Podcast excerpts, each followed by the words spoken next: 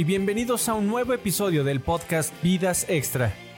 Mi nombre es Alfredo Olvera y en cada programa me acompañará un invitado que obtuvo vidas extra gracias a los videojuegos. En ocasiones las usaron para pasar momentos difíciles de su vida, pero principalmente las aprovecharon para lograr cosas extraordinarias en su carrera.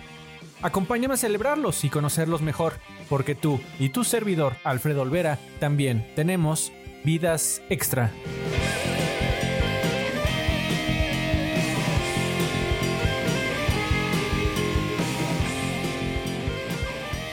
Estoy muy contento porque hoy tengo el honor de recibir a uno de los fundadores de una de las primeras agencias interactivas en México con Aldea Internet, para después ser consultor y desarrollador en NextGen Internet, de proyectos online para marcas como McCann Erickson, Coca-Cola y el primero de la historia de General Motors México. Después, inició su aventura profesional nada más y nada menos que en Microsoft, misma que duraría más de 25 años a la fecha, empezando como director de la revista Decisiones Microsoft y el desarrollo estratégico del sitio Microsoft.com para 19 países. Fue promovido a gerente de producto de la división de Mac, Consumo, Hardware y Games for Windows, ayudando después a desarrollar el plan de lanzamiento y marketing de la consola de videojuegos más exitosa en la historia de la compañía, la Xbox 360, finalmente logrando que México estuviera en el top 5 de los mejores mercados en el mundo para Xbox. Siguió creciendo internamente hasta convertirse en el líder del negocio de Xbox en México, para eventualmente emigrar de su país de nacimiento por haber sido reclutado en la matriz de Microsoft en Seattle para llevar el cargo de gerente de mercadotecnia senior de Minecraft, tomando como responsabilidad, entre muchas otras, la de ser líder global de marketing para sus spin-offs mundialmente exitosos llamados Minecraft Legends y Minecraft Dungeons. Jaime Libón Leisegui, Mr. Lemon, mil gracias por tomarte el tiempo de aparecer en este programa. ¿Cómo estás, amigo mío? Don Alfredo, bueno, feliz de poder platicar contigo este, para que nos escuche los, los caminos de la vida este, de Alfredo y mío se han entrelazado muchas veces, por suerte. Eh, nos ha tocado colaborar de muchas maneras, este, a nivel trabajo, a nivel amistad. Entonces, un placer que me hayas invitado. Te agradezco mucho eh, el que sea este un buen pretexto para platicar contigo. El placer es mío, mi estimado. Ya teníamos rato de, de no charlar, pero, pero muchísimas gracias por esta, aceptar esta invitación en donde eh, tengo muchas ganas de, platicar de tu carrera, que caray, eh, ha tenido un montón de matices, éxitos, eh, es espectacular. Pero como toda gran historia, mi estimado, tuvo un inicio. Tú eres originario de la Ciudad de México, ¿cierto? Correcto, nací en la Ciudad de México. ¿Tienes hermanos, mi estimado? es algo que nunca te he preguntado. sí, tengo, tengo un hermano, mi hermano Sergio, que vive todavía en la Ciudad de México, y somos solo dos. Tú desde, desde que eras niño, ¿a qué te querías dedicar? ¿Cuál era, ¿Cuáles eran tus sueños? ¿Querías ser cantante, eh, policía, bombero? creo que no, fíjate que no tengo ningún recuerdo así muy marcado sobre que quisiera hacer algo. Siempre me gustaron lo que a todo mundo le gustaba, pero eh, mi interés por, por, por la televisión, y no porque yo quisiera hacer televisión, sino por los contenidos y las historias, y siempre, siempre, me, siempre me marcó. Eh, pero de los primeros recuerdos que tengo fue siempre mi interés por la tecnología en general.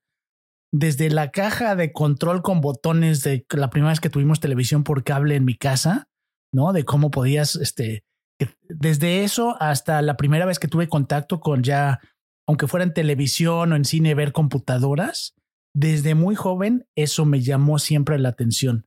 Eh, no, no tenía idea de que quería yo trabajar en eso, pero fue algo que siempre, siempre busqué y siempre le dediqué tiempo. ¿Te acuerdas cuál fue tu primera consola? Sí, de hecho, eh, fíjate que tardé mucho en tener consola, mucho eh, por este, temas económicos y por otras razones, pero eh, mi primera consola fue de hecho un Atari 400, que era una computadora, ni siquiera una consola como tal, pero jugaba yo mucho en casa de amigos.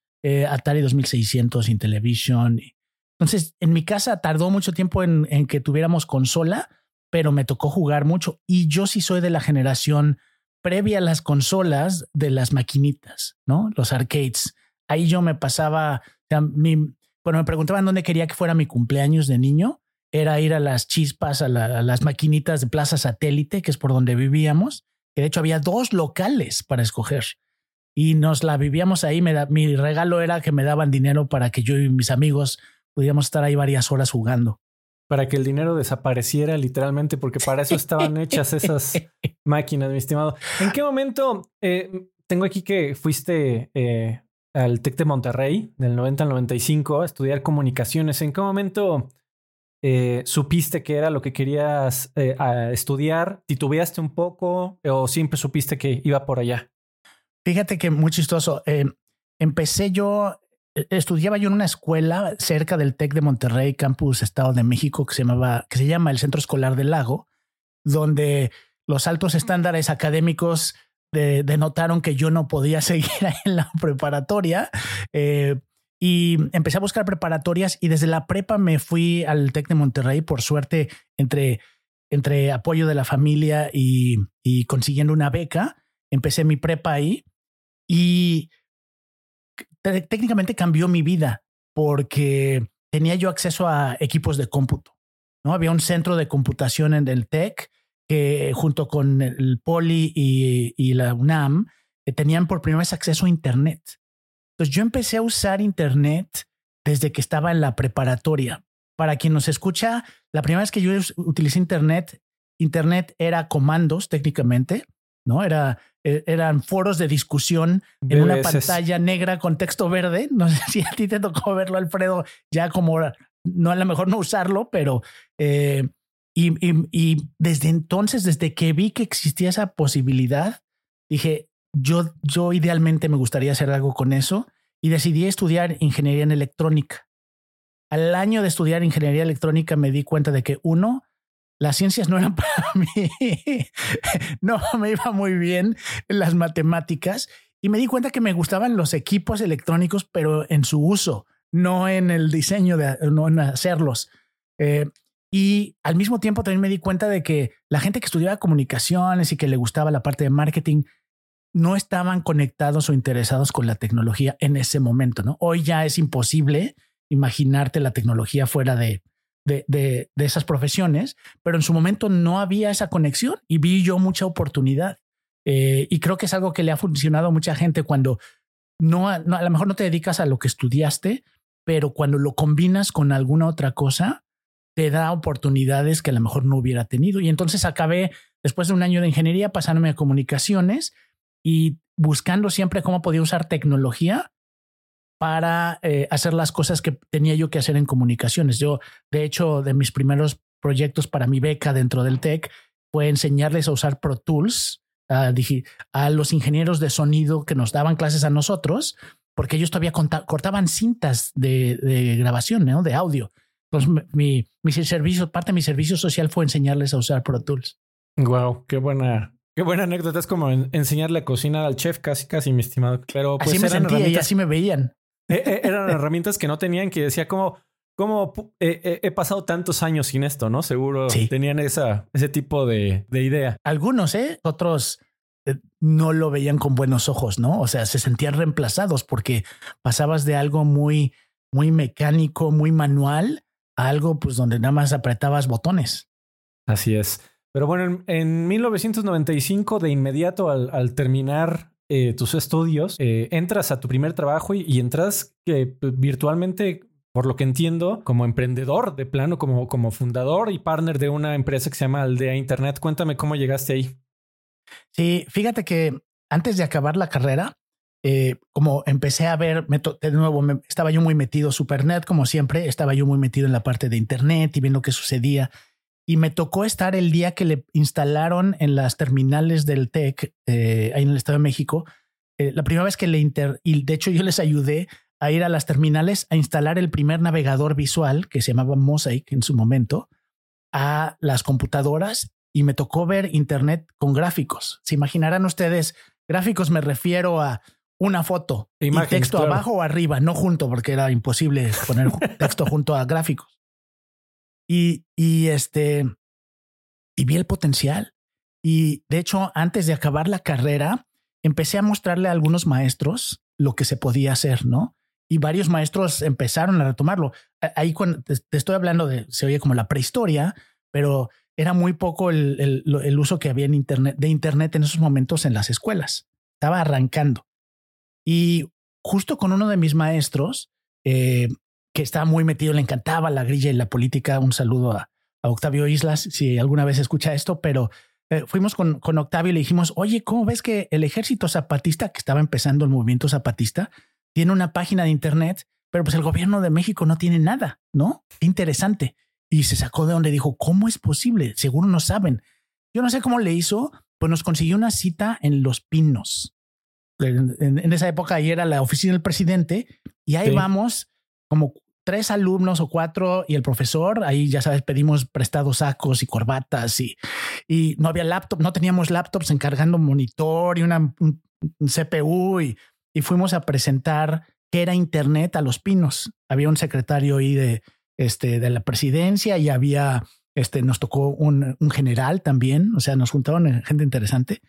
Este, ahí tuvimos que pelar unos cables para conectar nuestro, nuestro modem a la, la línea. Y bueno, final de cuentas, este, gracias a, mi interés por Internet y al poder comentarlo como algo que nos interesaba, conocí Los Pinos, me tocó hacer presentaciones en agencias. Fui por todas las agencias de publicidad cuando empezamos esa empresa que mencionas, Aldea. La empecé con un par de, un par de amigos de la, de la universidad eh, que veíamos el potencial. De hecho, fuimos a muchísimas agencias de publicidad, a estaciones de radio a presentar qué era Internet. Por eso digo que soy como de dinosaurios. no, mano. o, pionero también le llaman de otra manera. o sea, era cuando empezaba el Internet. Y, muchas, muchos lugares nos decían, no, ¿cuándo, ¿cuándo crees que todo el mundo va a tener una computadora en su casa? No se reían y este, con internet, además. Sí, me acuerdo que el señor Alasraki, fuimos a la agencia de Alasraki y Alasraki entró a la mitad de nuestra presentación y dijo, no, porque teníamos allá media agencia y les dijo, no, están perdiendo el tiempo. O sea, esto es para nerds. O sea, ¿quién va a usar computadoras para esto? Y bueno, eh, empezamos esa empresa, iba bastante bien. Había yo trabajado con Radioactivo y de ahí conocí también a mucha gente, siendo la primera página de internet de Radioactivo. Y desafortunadamente, mi, mi socio, mi amigo, falleció en un accidente automovilístico y yo ya no, sentí que ya no quería seguir con la empresa como tal, ¿no? Me, me hacía todos los días me hacía falta poder platicar con él y, y entonces decidí entrar a una empresa como empleado, una empresa con la que habíamos eh, trabajado antes también haciendo páginas de internet. Si te fijas, todo esto está muy desconectado de videojuegos, pero en algún momento se conecta, ¿no? Que eso es lo interesante. Ahí, ahí es donde empieza, eh, después de un año, la historia con Next Gen Internet, ¿no? En donde te unes como Project Manager, consultor y, desarrollador eh, web. Eh, mencionas mucho en tu hoja de vida el proyecto que hiciste para General Motors, que lo, mencionas que fue uno de los primeros en, Latinoamérica. Cuéntame de qué se trató y qué más hacías también en, en NextGen. Sí, bueno, esta era una de las primeras empresas que daba, ofrecía conexión a Internet a corporativos ya en ese momento ya las páginas web empezaban a ser algo importante para las empresas, aunque todavía no eran súper masivas, pero yo era parte del equipo que nos tocaba hacer justo eso, las páginas web. A mí me contrataron porque habíamos empezado eso a través de la, de la empresa con la que, había yo fundado. Eh, me había tocado, te digo, me acuerdo haber ido a Radioactivo, eh, conocí al, señor Ochoa también, había mucha gente este, que había, armamos la página de internet de Radioactivo, fue la primera en Latinoamérica, la primera que transmitía por internet. Eh, ¿Esto es en los tiempos de Olayo? ¿Olayo Rubio? Sí, sí, sí, de Olayo y del, y del Sopitas y de Zamora y de toda esa gente que, a, la fecha todavía de repente los encuentro y los veo los veo con mucho cariño. Pero sí me tocó ver a toda esa gente cuando arrancaba y regresando a lo que mencionabas, eh, uno de los clientes de esta empresa era General Motors y me tocó a mí hacer la primera página de General Motors. Este, en mi, tenía yo una Apple, ni siquiera un, de nuevo, no, no teníamos laptops, era una LC 5, creo, ya no me acuerdo qué era. Este, y en mi Mac y en mi casa. Entonces, la primera página que salió de General Motors en México me la eché yo a, manita, porque pues así las hacíamos. a código, este, claro. Yo, a código, yo solo. Y este, y la verdad tengo muy buenos recuerdos de ese trabajo. Eh, ellos lo veían como algo así interesante que ofrecerle al cliente, ¿no? La agencia con McCann Erickson. Eh, pero de ahí creció y seguimos después trabajando con muchas empresas. Fantástico, mi estimado. Pues creo que este es un momento justamente de, de pioneros porque eh, vamos a, platicar, a pasar al bloque en donde comenzamos a platicar de videojuegos. Como a todas las personas que tengo el honor de invitar a Vidas Extra, te pedí una lista de cinco juegos sin ningún orden que te hayan marcado como videojugador o que te hayan dado vidas extra. El primero que me mandaste es un clasicazo y también pionero de 1982 para el Atari 2600 que se llama como mi estimado. Pitfall. Just last night, I was lost in the jungle with Pitfall Harry, surrounded by giant scorpions and man-eating crocodiles. Well, Harry and I just grabbed the van, swung through the trees, and over the tar pits and found the jungle treasure. It was really neat. Que a la fecha escucho ese nombre y todavía me emociona. Es, fue, fue desarrollado por, por David Crane y, y, mira cómo son las cosas, mi estimado, cómo, cómo da la vuelta a la vida. Digo, es un detalle, pero pero si se concreta eh, y se finaliza y etcétera la, compra de Activision por parte de Microsoft, eh, Pitfall va a regresar a Microsoft. Más bien va a llegar a Microsoft porque creo que todavía lo era propiedad de, de Activision. Pero no, no importa, mi estimado. Cuéntame, cuéntame este, ¿cómo, ¿cuál fue la primera vez que lo jugaste, si te acuerdas? Eh, tengo muy buenos recuerdos porque implicaba para mí, te digo, yo no tenía consola en la casa, entonces iba a la casa de mi mejor amigo que tenía un Atari 2600 y que le habían comprado este, pues muchos juegos para el Atari. Y obviamente era divertido y para quien, este, si alguna vez tienen interés o curiosidad y buscan, pues en realidad eran puras palitos, ¿no? Que se movían en la pantalla. Eh, y lo demás lo dejabas a tu imaginación, pero te podías imaginar cosas increíbles. Y para mí Pitfall fue increíble. Fue, yo dije, estoy jugando Indiana Jones, ¿no? Me sentí yo, ponías, proyectabas muchísimo. El juego es muy sencillo. Eh, simplemente el chiste es encontrar tesoros y no morir por las víboras o los cocodrilos. Eh, tienes que saltar a cuerdas y eh, han hecho varios remakes, me parece, de Pitfall. Pero sí. yo sigo divirtiéndome mucho. Todavía por ahí tengo un, un emulador con el cual juego el clásico. Y fue, creo que el juego que me abrió la mente hacia el potencial de cuentos y aventuras que podías este, vivir como jugador con, los videojuegos. Un juego que, que yo creo que cualquier historiador sería fácil llamarlo infravalorado en el sentido de que eh, realmente sentó, eh, como decimos, bajita la mano, sentó las bases del género de, de plataformas. Estamos hablando de que Pitfall llegó antes de, de Mario, como que es el que obviamente todo el mundo recuerda. Eh, pero, pero sí, Pitfall eh, te, te, llevaba de correr de izquierda a derecha, sal, sorteando eh, dificultades y, y obstáculos. Por alguna razón saltando en, en hocicos de cocodrilos. este, pero de todas maneras, sí, definitivamente fue un juego pues innovador y, y algo que, que, sí no, no es difícil de, de pensar. Eh, David Crane intentó por ahí este, re revivirlo, pero ya sin la licencia de Pitfall y no, no le salió eh, tan bien. ¿Crees que veamos a Pitfall de regreso en algún momento, mi estimado? Pues no sé, es, es, es una propiedad intelectual bien interesante y como vivimos ahora en un mundo donde la nostalgia es bien importante, en, en una de esas, no, no sé, como mencionabas, ¿no? Ahora que se, se concrete idealmente la, la adquisición de, de, estas, estos grandes estudios por parte de Microsoft, no, seguramente va a haber alguna revisión de posibilidades, ¿no? Pero la verdad no tengo idea, a mí me daría mucho gusto. ¿Te acuerdas de algún otro título que hayas eh, jugado en ese Atari 2600 que también eh, te, te, en este momento recuerdes? Combat, me gustaba mucho Combat. También, Combat. ¿no? La parte multijugador, ¿no? De Combat, eso sí, bueno, es que no había de otra. Mucho. Sí, sí, exacto, exacto. O sea, no, ahí, ahí, CPU, AI, no, mano. Que le pides demasiado. Podrías poner a tu perrito a mover ahí el joystick casi, a ver casi. si le. Sí. Pero correcto. este.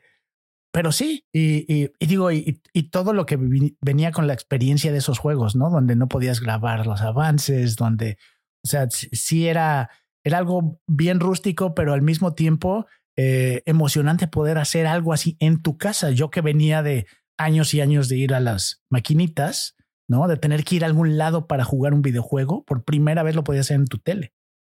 Perfecto. Sí, un, un juegazo del buen Atari 2600 Pitfall eh, de 1982. If you haven't met Pitfall Harry, you're missing the year's most incredible video game adventure. Pitfall for the Atari 2600 and in television. Since I met Pitfall Harry, no other man will do. Pitfall, designed by David Crane for Activision.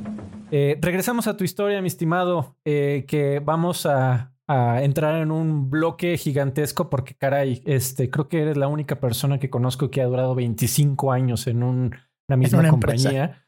Este, entonces vamos a, a, comenzar con este bloque que, que caray, ha sido súper exitoso y eh, impresionante por igual.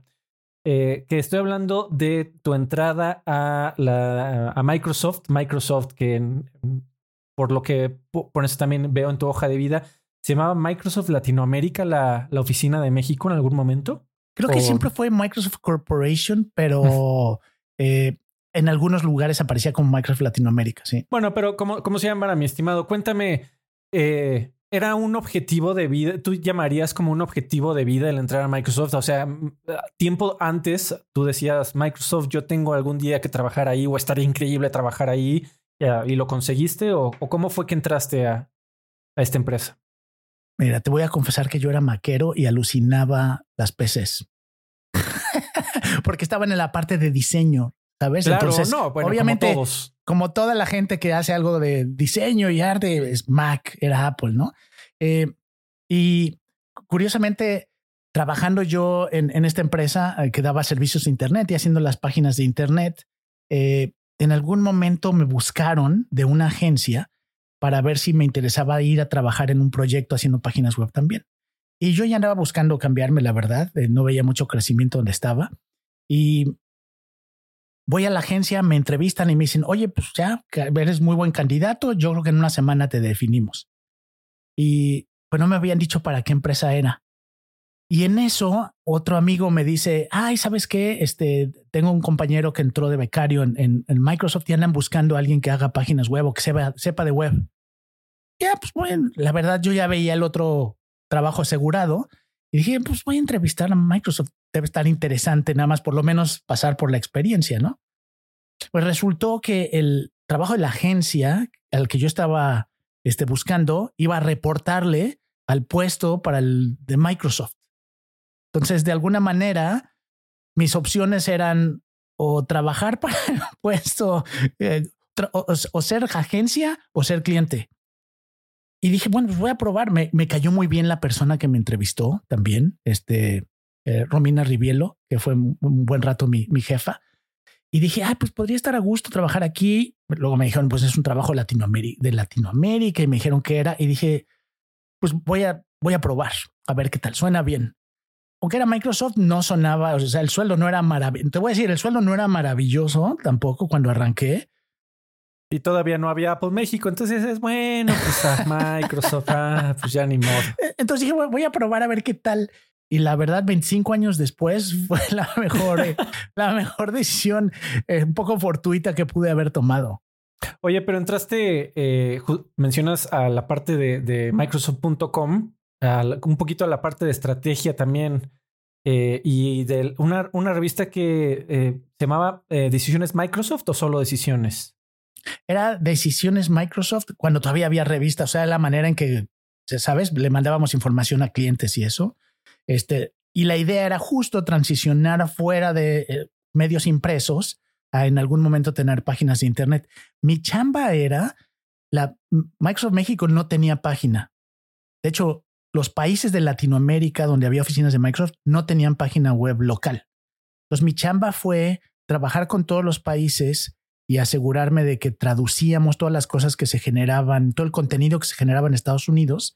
Tenía encontrar una empresa que ayudara a traducirlo y luego a publicarlo y luego a generar una infraestructura donde cada país pudiera mandar la información local que quería que se publicara. Y, o sea, proceso, proceso bastante arcaico ya ahorita, pero la idea, si hacía yo bien mi trabajo, es que todas las, todas todas las oficinas de Microsoft en Latinoamérica tuvieran su propia página de Internet actualizada.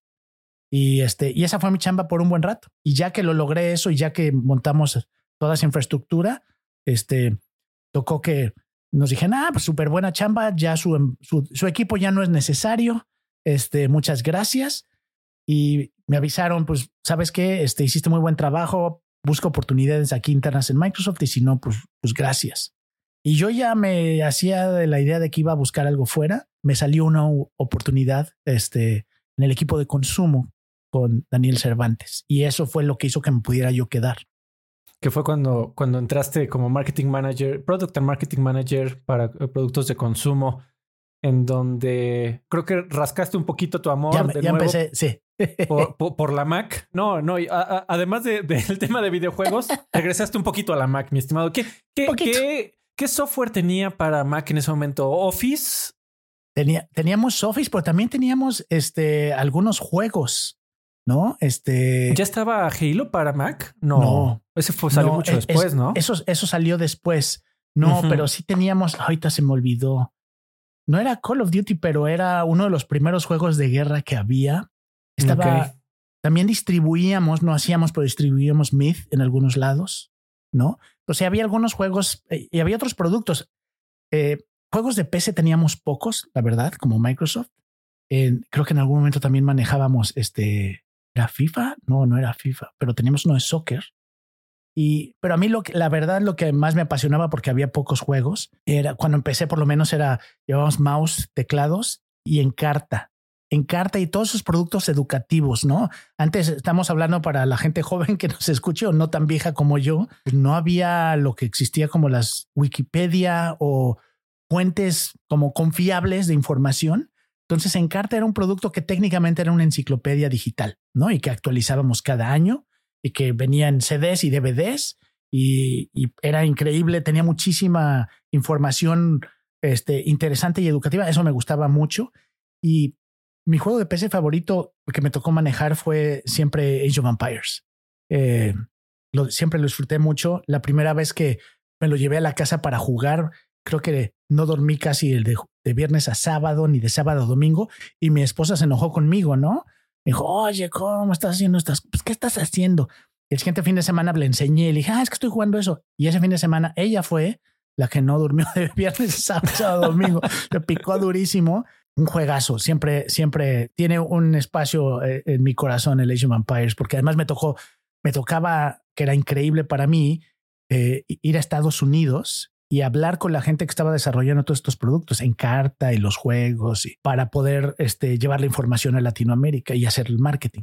Y justamente hablando de, del marketing, cuéntame cómo estaba, cómo veías tú el mercado mexicano, sobre todo en temas de tiendas, eh, cómo, cómo se movían, por supuesto que a diferencia de ahora, cómo, cómo se eh, tenían en, en tiendas eh, tanto el hardware de Microsoft como el Games for Windows. ¿Qué dificultades tuviste? Eh, cuéntame un poquito más de, de estos momentos ya en la parte que te tocó hacer directamente a ti. Mira, la parte de, de consumo siempre nos fue bien porque eran productos, la verdad, muy confiables. La distribución siempre era complicada porque la tenías que vender, eran productos que se vendían de la mano de computadoras, ¿no?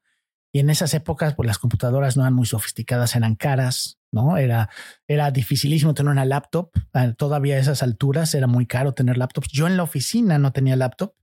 De hecho, cuando yo entré a Microsoft los primeros años, pues cuando te salías de tu oficina ya no trabajabas. Para la gente joven que escuche esto, tu trabajo terminaba cuando te ibas de la oficina. No podías, no había. O sea, lo peor que podía pasar es que te mandaran un beeper o en, algún caso, si te daban celular, que era raro, este, para decir, oye, mañana vemos tal cosa. Eh, también eso implicaba que te salías de la oficina a las nueve de la noche, ¿no? Eh, pero Claro. una vez que salías, había un, un, mar- un corte definitivo entre trabajo y no trabajo, que las generaciones actuales y, este, y nosotros también, pero quien hoy trabaja, eso ya no existe. Oye, pero en la parte de, de Games for Windows, eh, por supuesto que eh, la, la plática, eh, estoy tratando de hacer cuentas mentales a ver si ya había una plática ahí de, de Xbox. No, había, había rumores de que íbamos a hacer algo y la verdad nosotros estábamos muy desconectados de todo lo que sucedió aquí en el corporativo y en Estados Unidos de, de- del futuro de Xbox. De hecho, fue un tema muy controversial internamente porque pues, implicaba cambiar un poco ¿no? la, la estrategia. Microsoft cuando yo entré y durante mucho tiempo era sinónimo de PC y el tratar de ir y pelear con un Sony, un Nintendo y otras empresas así dedicadas a eso, eh, muchos accionistas no estaban muy contentos con, con que Microsoft intentara hacer esto, ¿no? A la fecha hay gente que piensa que Microsoft se debería dedicar simplemente a, a soluciones empresariales, pero eh, eh, éramos una división bien interesante, una división muy chiquita, éramos pocos empleados a nivel mundial. De hecho, cuando hacían los eventos de reuniones aquí, pues cabíamos todos en un salón de, este, de reuniones. las primeras fiestas que me tocaron, creo que nada más me tocó una, pero eran en la casa de uno de los directores de aquí en la oficina. O sea, no era mucha gente, pero eran, eran productos muy buenos, muy bonitos y sobre todo nos ayudaban a entender cómo llegar al consumidor final, que Microsoft en eso le ha tomado mucho tiempo convertirse en una empresa consumidor final. Y, me tocó ver cosas, digo, tuvimos productos buenos con productos muy raros, ¿no? Siempre platico, me tocó este, vender Barneys, por ejemplo, ¿no? Teníamos un producto de Barney, este, el dinosaurio morado, que era un juguete que, que se conectaba a la televisión y que si ponías ciertos DVDs que podías comprar, el muñeco cantaba al unísono que Barney cantaba en la televisión. Entonces era una tecnología bastante impresionante eh, que, que, pero que Microsoft nunca supo hacer esos productos, ¿no? ¿Por qué llegó un producto de Barney a, a, Microsoft, mi estimado? ¿Te acuerdas cómo? Mira, como muchos productos que han salido de Microsoft, a veces es tenemos esta tecnología, vamos a probarla. ¿no? y, y, no hay un producto pensado atrás, sino se busca con qué lo, con qué lo ligas. Este, y en ese caso tenían esta, esa, ese sistema de sincronización con un, con un lector infrarrojo y estaba, estaba interesante. Y, se licenció un producto. Ya después Microsoft dio cuenta que era mejor licenciar la tecnología que tratar de sacar esos productos. Uh, pero nos tomó algún tiempo y, y fueron, fueron años muy padres donde si ibas a las tiendas y te tocaba hacer store checks y ver que todo estuviera eh, mostrado en orden y, y, y, trabajar con muchísimas empresas en México, ¿no? Me, iba yo mucho con los eh, compradores de Liverpool y Palacio de Hierro y tiendas de cómputo y, y de ahí aprendí bastante, in, incluyendo el reto que es y la diferencia a, a, lo que vivimos hoy de lo que es manejar un negocio físico ¿no? Donde tienes inventarios, donde de repente pues, no se vendió esta encarta, ¿qué vamos a hacer con él? A, lo, a la realidad que vimos hoy, que es una realidad casi puramente digital, ¿no? O en sí, su mayoría. Que se está, se está perdiendo de, definitivamente, que no sé si para bien o para mal, depende, yo creo que depende a quién le preguntes, pero todo el arte del punto de venta y, sí. y, y de los, eh, los empaques y de los empaques, los empaques, y de cómo lo acomodas. Eh, no, era toda una ciencia, mi estimado, en aquel momento. Pero hablando de, de, tecnologías raras usadas para productos raros, eh, yo creo que esto es un, gran momento para eh, comenzar a platicar de tu siguiente juego, que fue un juego, y hago este puente porque fue lanzado originalmente para un formato muy extraño llamado Laserdisc. Y yo creo que nadie se imaginó que, iba a terminar siendo un éxito tan impactante como lo fue en 1983 en arcades en maquinitas. Cuéntame de qué título eh, elegiste para este segunda posición? Bueno, viajando en el tiempo, si Pitfall me, me, me, hizo pensar en el potencial que tenían los juegos. Cuando vi, cuando fui a las, a las maquinitas en Plaza Satélite y vi una maquinita de Dragon Slayer. Dragon's Lair, the fantasy adventure where you become a valiant knight on a quest to rescue the fair princess from the clutches of an evil dragon. You control the actions of a daring adventurer finding his way through the castle of a dark wizard who has enchanted it with treacherous monsters and obstacles. In the mysterious caverns below the castle, your odyssey continues against the awesome forces that oppose your efforts to reach the dragon's lair. Lead on, adventurer. Your quest awaits. Este juego donde lo que veías era una animación, era una caricatura. Yo no lo podía creer. Ya después vi que la verdad no era muy sofisticado el sistema de, cómo funcionaba, ¿no? Pero el, el, ver una animación y que podías tomar decisiones, yo no podía creer eh, la calidad visual, ¿no? Venía yo de, de nuevo de, de jugar, no sé, desde Galaxian y Qbert y cosas en las maquinitas. Ver esa maquinita, había unas filas enormes, costaba creo que cuatro veces lo que cualquier otro jueguito en fichas y además este duraba nada, ¿no? Porque era muy, muy difícil. Entonces, este, pero pura prueba y error. 100%. Exactamente, exactamente. Y eso fue, y eso fue lo que también me, me mantuvo muy emocionado del potencial de lo que podía llegar a ser con diferentes tecnologías un videojuego. Es que cuando, cuando entrabas a, a los salones de maquinitas y veías a Dragon's Lair, era eh, un- un- una de esas reacciones como de muchachos cierren el changarro. O sea, ya se acabó. O sea, ya lo logramos.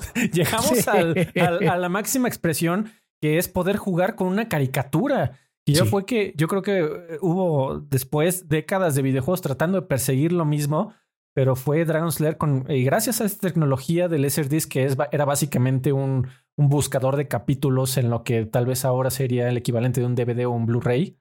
O hasta Eh, Netflix, ¿no? Cómo funcionan las opciones ahora en Netflix un poquito ahora los juegos. yo creo que Netflix, de hecho, sería una gran idea para Netflix. En, en- en dos patadas podrían ponerte un Dragon's Lair en Netflix. Este, pero gran, gran animación y gran proyecto de Don Bluth, que, que fue el animador este que trabajó un rato para Disney eh, con An American Tale y The Land Before Time, eh, Pie- eh, Piecito creo que se llama, o algo así le Creo pusieron que aquí en. México. Este, y sí, sí, no, un gran animador y, y con un estilo muy particular de animación, pero un juego que, que nos voló la cabeza a más de uno, Dragon's Lair para, de 1983.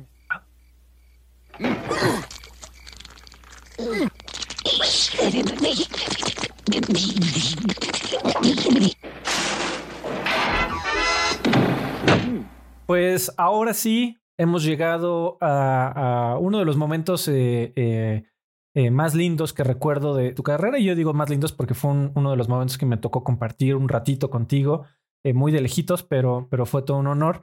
que fue cuando te conviertes en Xbox Product and Marketing Manager, que ahí pues ayudaste a, todo el tema de, de proyecciones de ventas, de marketing, de desarrollo de producto, de media planning para la Xbox 360, el fregadazo que fue eh, Kinect. Y, bueno, al, al final tuviste, eh, tú y tu equipo tuvieron un gran logro que fue llevar a Xbox a, a ser de los mercados más importantes en el mundo para Microsoft y para Xbox. Eh, cuéntame, ¿cómo, ¿cómo tomas este, este rol? ¿Tú lo buscas? Eh, ¿Te buscan? ¿Es natural? En, en realidad, en realidad, cómo sucedió fue antes del Xbox 360, obviamente lanzamos el Xbox original en México y me tocó ser parte de eso.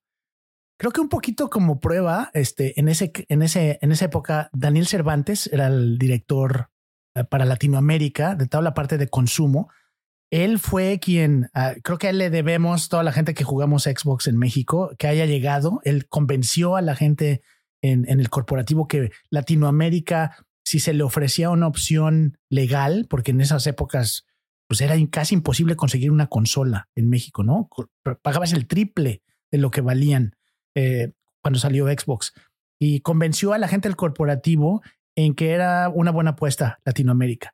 Entonces, de las primeras cosas que suceden es, antes de que lanzáramos en México, hubo un evento que hoy ya es muy tradicional, que era el Electronic Game Show, y nos invitaron a participar. Y Daniel, Daniel dijo, ah, sí, deberíamos de poner un, un stand o un booth. Conseguimos cuatro consolas. Entonces teníamos cuatro consolas del Xbox original y mi chamba fue este, armar el booth. ¿Te acuerdas qué juegos había? ¿Qué juegos llevaste? Ay, estaba, según yo estaba, era Halo, Forza me en ese momento. Halo todavía no estaba. Eh, el No. primero, Halo 1. Porque yo me acuerdo de, de Ay, la- creo que sí. Sí, porque yo me Halo. acuerdo del, del EGS que, que fue creo que el segundo, el, el primero que yo fui y fue cuando llevaron Halo, ya estaba Halo 2 ahí, Ah, estaba Forza, sí. Conquer, estaba, eh, bueno, eh, pero sí. Y- sí. Y ese fue ese, todavía con la consola original, ¿no? Este, con el primer Xbox. Ese fue ya Fran, Francisco Ortiz, que, que él llevaba Xbox, que a él lo trajeron porque cuando a mí me, re- me pidieron que yo hiciera el booth, creo que hice tan mal trabajo en ese primer booth y quedó tan chafa que dijo Daniel, no, creo que necesitamos a alguien más para que lleve Xbox en México. Y Fran Ortiz, Francisco Ortiz, que trabajaba en Microsoft Argentina, era super gamer. Y yo la verdad, como escuchas toda mi historia, yo no era, era gamer, pero no tanto, ¿no? No tan dedicado. Entonces importamos a Francisco de, de a Fran de Argentina, nos lo trajimos para que Por favor. y, y, y, a- y a- trajimos a Fran de Argentina y él llevó Xbox, él lanzó Xbox, el primer original Xbox en México. creo que yo no me alcanzó, apenas alcancé invitación para ir a la fiesta de presentación. Así de mal quedé yo al principio. Este, y Francia aventó todo el, todo el principio, todo el lanzamiento, eh, incluyendo esos EGS ya con más juegos y todo. Y, y, yo seguía llevando la parte de juegos de PC y hardware. En algún momento Francia mueve a otro lado y yo, yo empiezo a llevar eh, Xbox cuando se va a lanzar Xbox 360. Y te puedo decir que esos cinco años fueron increíbles, la verdad. El producto eh, a mí me encantaba. Este, teníamos muchísimo apoyo ya en México, ¿no? Porque al haber sido la primera consola que se lanzó oficialmente en México, uno, le pusimos presión para que las otras consolas llegaran. Cuando arrancó Xbox en México, eh, como les mencionaba, este, pues tenían, tenías que pagar muchísimo dinero. Ibas a Liverpool y te costaba cinco veces lo que costaba una consola este, eh, afuera de México. Eh, de, hecho, Xbox funcionó muy bien por el gran trabajo que hizo también Daniel Montaño, la parte de ventas. Daniel siempre contaba la historia de que fue con una de estas empresas de, tiendas, presentó como los términos de cómo era todo y se rieron de él. ¿No? Así, ah, jajaja, no, amigo, así no le vamos a hacer. Y se fue. Y meses después, pues no quedó de otra. O sea, así es como iba a funcionar. Pusimos entonces, como que el trabajo que se hizo ahí logró que por fin pudiéramos tener consolas en México que no costaran tanto dinero, a diferencia de, importarlas, y se estableció una industria completa. Y a mí cuando ya me toca entrar con 360, con Xbox 360, ya estaba mucho de eso bien marcado, ¿no? Y ya fue solo ayudarlo a, a crecer. Y digo, me tocó Kinect en México, fue increíble. Este, yo creo que a la fecha, yo creo que tenía muchísimo potencial Kinect para hacer muchas cosas. Este, no se, no se supo manejar el, el, como el plan de contenidos y esto este, tenía retos técnicos, pero fue de lo mejor. O sea, fue la, para mí fue la época de oro un poquito de, de, mi tiempo en Xbox. Amigo, déjame te, te detengo un segundito porque eh, voy a aprovechar esta gran oportunidad para eh, sacar algo que traigo muy dentro del corazón y que creo que ese es el momento de, de tú me puedes dar respuestas. Porque Xbox 360 tuvo un lanzamiento relativamente limitado eh, y en el sentido de que pues eh, sale en Estados Unidos 2005 me parece. Y, un año después lo lanzamos. Y un año, un año después. ¿Por qué? ¿Por qué no? Y no fue tanto. En realidad creo que fueron como cuatro, cinco, seis meses, cuando mucho. Pero fue un tema de suministro, fue un tema estratégico totalmente suministro. Eh, eh, algo que le tomó mucho tiempo a Microsoft y que la fecha es un reto es hacer hardware es bien difícil. Y, Microsoft, y sí, y Microsoft la verdad es que no, no tenía la experiencia y estamos cambiando de un formato a otro, ¿no? Del Xbox original al 360. Entonces, y había muchos retos técnicos, tantos retos técnicos que luego eso se mostró con el famoso anillo rojo, ¿no? con muchísimas consolas fallando. Entonces Microsoft estaba aprendiendo. Por lo mismo, el, la cantidad de, consolas que se producían, pues no todas estaban, funcionaban al 100%. Entonces, eso fue mejorando con el tiempo, pero al principio literal no había consolas. Y México siempre fue como de la, segunda o, tercera ola de lanzamiento, entonces siempre estaba Estados Unidos, Canadá, luego Inglaterra y ciertas partes de Europa, y luego venía Latinoamérica. Eh, con el tiempo, Latinoamérica se convirtió en un país aún más importante y relevante para Xbox, pero en esa época sí, la única razón por la que lanzamos después es porque literal no había consolas. Oye, también me hiciste recordar ahorita que mencionaste lo de los eh, el rojo y las tres luces y todo esto.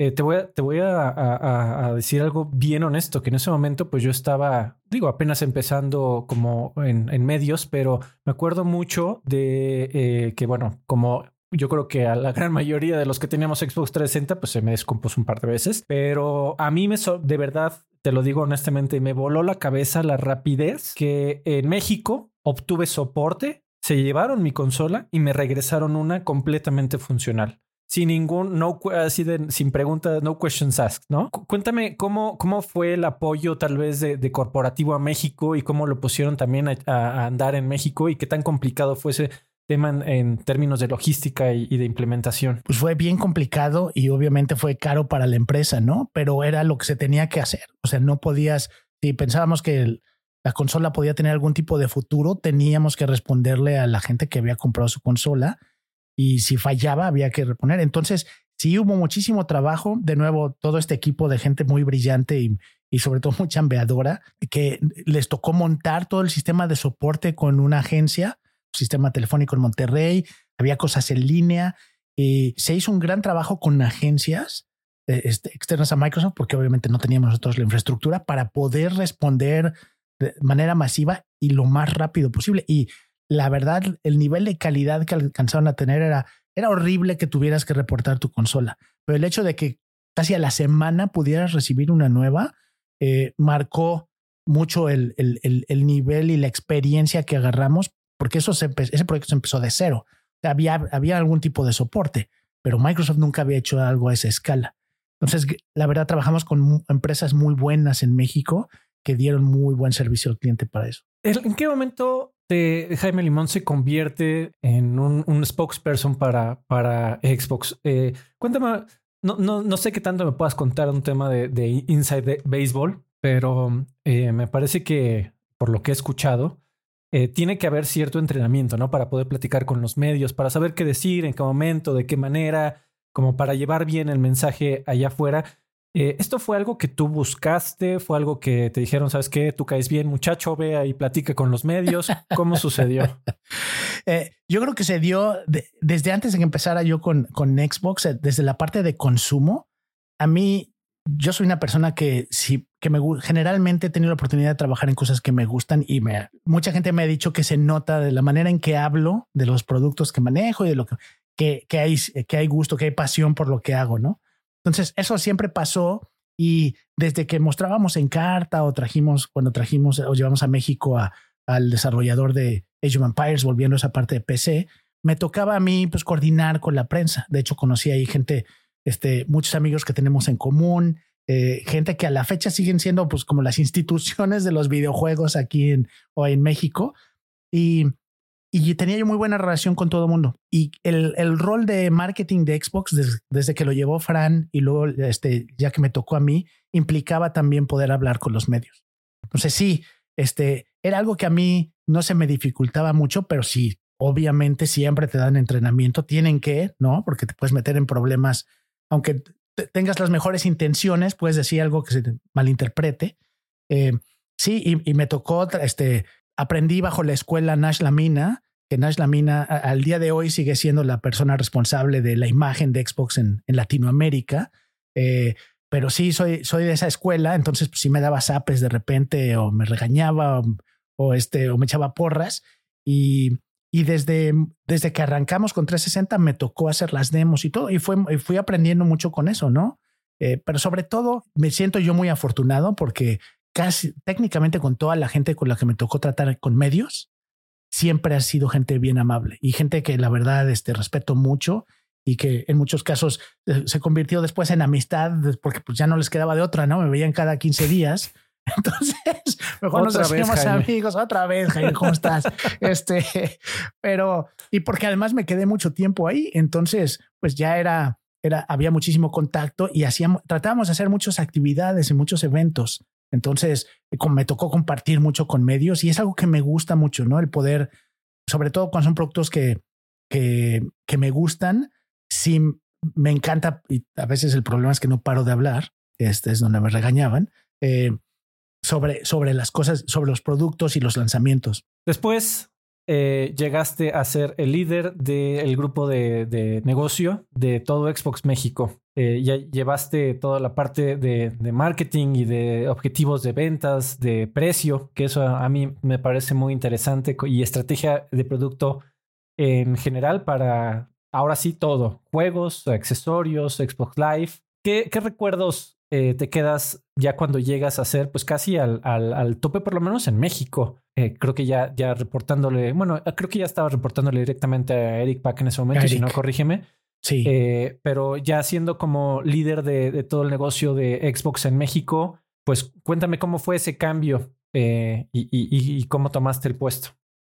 Mira, lo primero que pasó que fue de lo que más disfruto en mi carrera es ya me tocó que hubiera un equipo de gente muy valiosa que me reportara, ¿no? Pues yo tenía un equipo de gente que este, tenía yo que supervisar su trabajo, pero lo, que a mí me encanta es, y, era el poder encontrar cómo apoyar a tu equipo para que crezca, ¿no? Entonces, esa responsabilidad que es bastante grande de tener que ayudarle a la gente, no solo a que cumpla con lo que tiene que cumplir, sino idealmente a que crezca, a que en algún momento tomen tu puesto, alguno de ellos, o es, eso a mí me fascina, el poder ayudarle a la gente a, a, a que a que, a que vaya avanzando en su carrera. E, e, esa es una parte que disfruté muchísimo.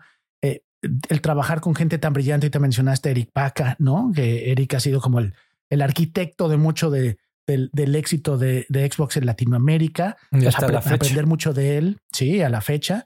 Eh, y, y, el, y el meterme algo que no sabía yo tanto, ¿no? Yo no me metía mucho antes a números, a entender negocio, a hacer planes de cuánto vamos a vender y qué vamos a hacer para vender y los retos que siempre tiene Latinoamérica de, por ejemplo, tipo de cambio, ¿no? Ah, se devaluó el peso, ¿cuánto vamos a subir o bajar la consola? Y todas esas cosas. Este, por primera vez me tocó ya ser responsable.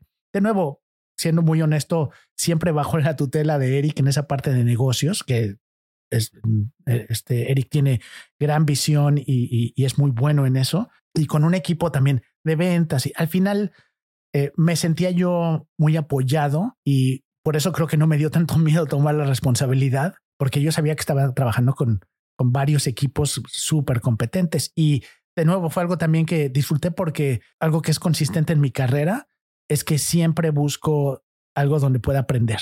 ¿No? Mi, mi, mi objetivo primordial cuando tengo un trabajo es poder tener un, una posición donde esté yo aprendiendo lo más posible todo el tiempo, aunque no sea un puesto de ultradirector y eso la verdad a mí no me interesa, ¿no? Bueno, antes de pasar al, al siguiente bloque, eh, quería terminar con una pregunta que me parece muy interesante. Ahorita, sobre todo ya en tus últimos años que has visto temas más globales y de otro tipo de regiones, adicional a México, por supuesto, ¿qué tan difícil de manejar, qué tan poco o, tal vez qué tanto predecible puede ser el mercado mexicano de videojuegos en temas de venta?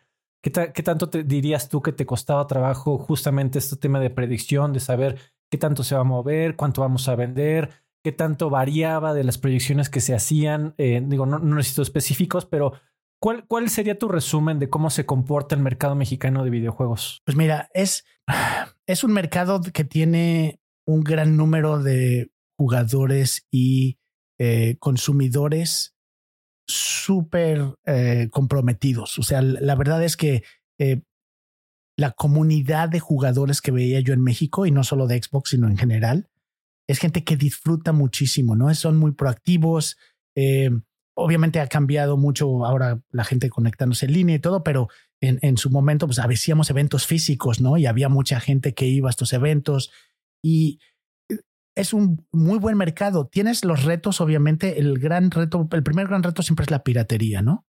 Eh, siempre hay un negocio ahí gris que existe, donde gente pues, hace dinero vendiendo eh, consolas, eran las consolas chipeadas en ese momento, ¿no? Y los juegos pirata. Y, mucho de eso al final obedece a cuál es la situación económica del país. Y creo que ese era lo, el, el reto siempre, ¿no?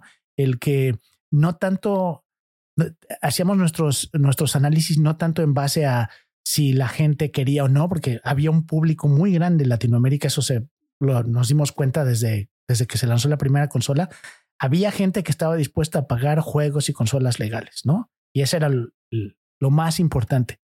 El tema es pues, si había una devaluación, ¿no? Si, la economía no estaba bien, eh, tenías que pensar en eso. Los, videojuegos al final no son una primera necesidad, pero curiosamente, cuando hay problemas económicos y la gente tiene que cortar este, sus presupuestos de entretenimiento, la venta de consolas en muchas veces, en muchos momentos llegaba a subir, porque era un, un, medio de entretenimiento de alguna manera más barato, que estar saliendo a comer, que ir al cine, que comprabas un juego que toda la familia disfrutaba.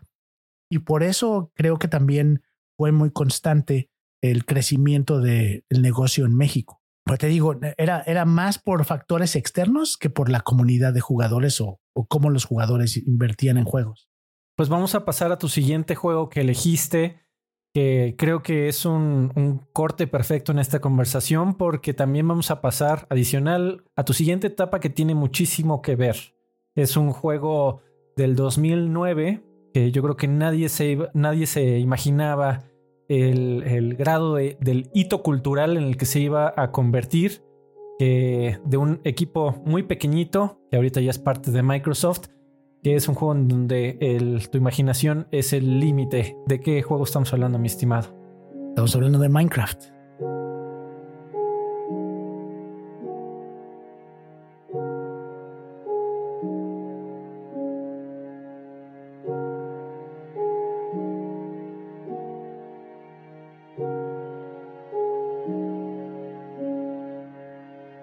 Es correcto. Cuéntame, ¿cómo le platicarías, cómo le explicarías a Mike? Imagínate que una persona vivió de, como dicen en Estados Unidos, debajo de una roca alguien y necesitas platicarle de qué se trata Minecraft. ¿Cómo se lo describirías y qué es lo que tienes que hacer? Bueno, Minecraft es un juego que arranca con eh, el jugador como un personaje que aparece en un lugar que puede variar cada vez que juegas, puede ser diferente. El, el- el término sandbox en, esta- en- en- en inglés a veces es difícil de traducir, pero eh, eh, es un mundo abierto. Y creo que uno de los retos, este, mucho de generación, porque lo, que, lo que me he dado cuenta es que la gente joven tiene menos problemas que gente de mi edad y por eso es que también está mu- mucho tiempo se marcó como un juego para niños Para porque no entenderlo, te dicen ¿no? qué hacer. No hay un objetivo este, explícito en el juego. Tú lo vas encontrando. Entonces es un juego donde eh, apareces en un lugar, no te decimos exactamente qué hacer y tienes tú que decidir hacia dónde vas, qué quieres hacer. Hay un reto, la primera noche siempre es la más difícil porque aparecen personajes, ¿no? Monstruos y cosas que te matan. Entonces, para muchos es una experiencia muy frustrante, pero para muchos otros el, el buscar soluciones, que es ahí donde viene la conexión con Internet, ¿no? La mayoría de la gente que disfruta Minecraft en parte es porque tuvo que descubrir cómo se jugaba, eh, conectándose a comunidades, viendo videos. Hay un tema de como a- a- automejora y investigación para poder jugar Minecraft que convirtió, que lo convirtió, creo, en un, al principio en un juego de culto y después como en una experiencia compartida, ¿no? La gente llegaba a Minecraft en la mano de amigos o de gente que les ayudaba a entender cómo jugar. Y eso no era lo típico de un juego, ¿no? Todos los juegos tienen tutoriales o un objetivo explícito. Y aquí no. Aquí es un tema de descubrimiento que va de la mano con creatividad. eh, que creo que, aunque otros juegos lo han mostrado, Minecraft lo mostró de una manera muy sencilla y desde un principio el estudio que lo desarrolló y la gente que lo desarrolló tomaron ciertas decisiones este, hasta en cómo puedes usar el juego, ¿no? Para crear tus contenidos y compartirlos con los demás, que hicieron que explotara mucho más allá de lo que jamás imaginaron. Nunca me hubiera imaginado y creo que ha habido, eh, si no es que el único ejemplo posiblemente en la historia de los videojuegos en donde se ha infiltrado hasta en temas bastante profundos e interesantes de educación. Es, es de verdad que impresionante la, la forma en que se fue ramificando una experiencia, pues caray, en donde tú podrías hacer lo que quisieras. Y tal vez eh, ese ha sido parte de, su éxito. Cuéntame, Jaime, ¿tú qué tipo de jugador eres de Minecraft? ¿Tú eres del voy a, llegar al final y voy a derrotar al Ender Dragon? ¿O es de plano voy a hacer aquí una serie de eh, granjas y voy a tener a mis ovejas y a, a mis este, máquinas de, de polvo rojo y que se automaticen? Cuéntame cómo, Jaime, cómo juega Minecraft. Jaime generalmente juega la parte creativa. Este sí, soy de, la segunda de la segunda opción. Me, me encanta ir y descubrir y andar buscando y andar creando y este sin sin mucha prisa. No soy, aunque me gustan los juegos competitivos, en realidad no es lo que disfruto y creo que con el paso del tiempo menos aún busco los videojuegos y es uno de los perfiles de jugadores que existen, ¿no? Un poco un refugio, un relax, un, un algo que me, me saque de la tensión normal, eh, mientras que otras personas, y es creo que es una gran parte de los juegan Minecraft, que buscan toda esa emoción, ¿no? De sobrevivencia, ¿no? De atacar, de competencia. No, en mi caso yo soy más de justo sembrar mis zanahorias y este conseguir mis ovejitas. es- así es como juego yo. Que es, que es hasta se presta naturalmente por el tema de la música, que Minecraft no necesariamente tiene una pista sonora como tal. Bueno, tiene eh, como pedazos de canciones que van eh, saliendo de repente en el juego y que son principalmente, yo creo que las podrías escuchar en un spa sin ningún problema. Sí. Así mientras estás en la cámara de vapor, podrías estar escuchando el, el Ahí tengo soundtrack yo de... el, ahí tengo yo el LP, los dos LPs que se han sacado en vinil. Este, y sí, justo. Es música un poco como en estado, para estado zen, ¿no? Exactamente. Pero juegazo, juegazo de, del 2009 a la fecha y no tiene final.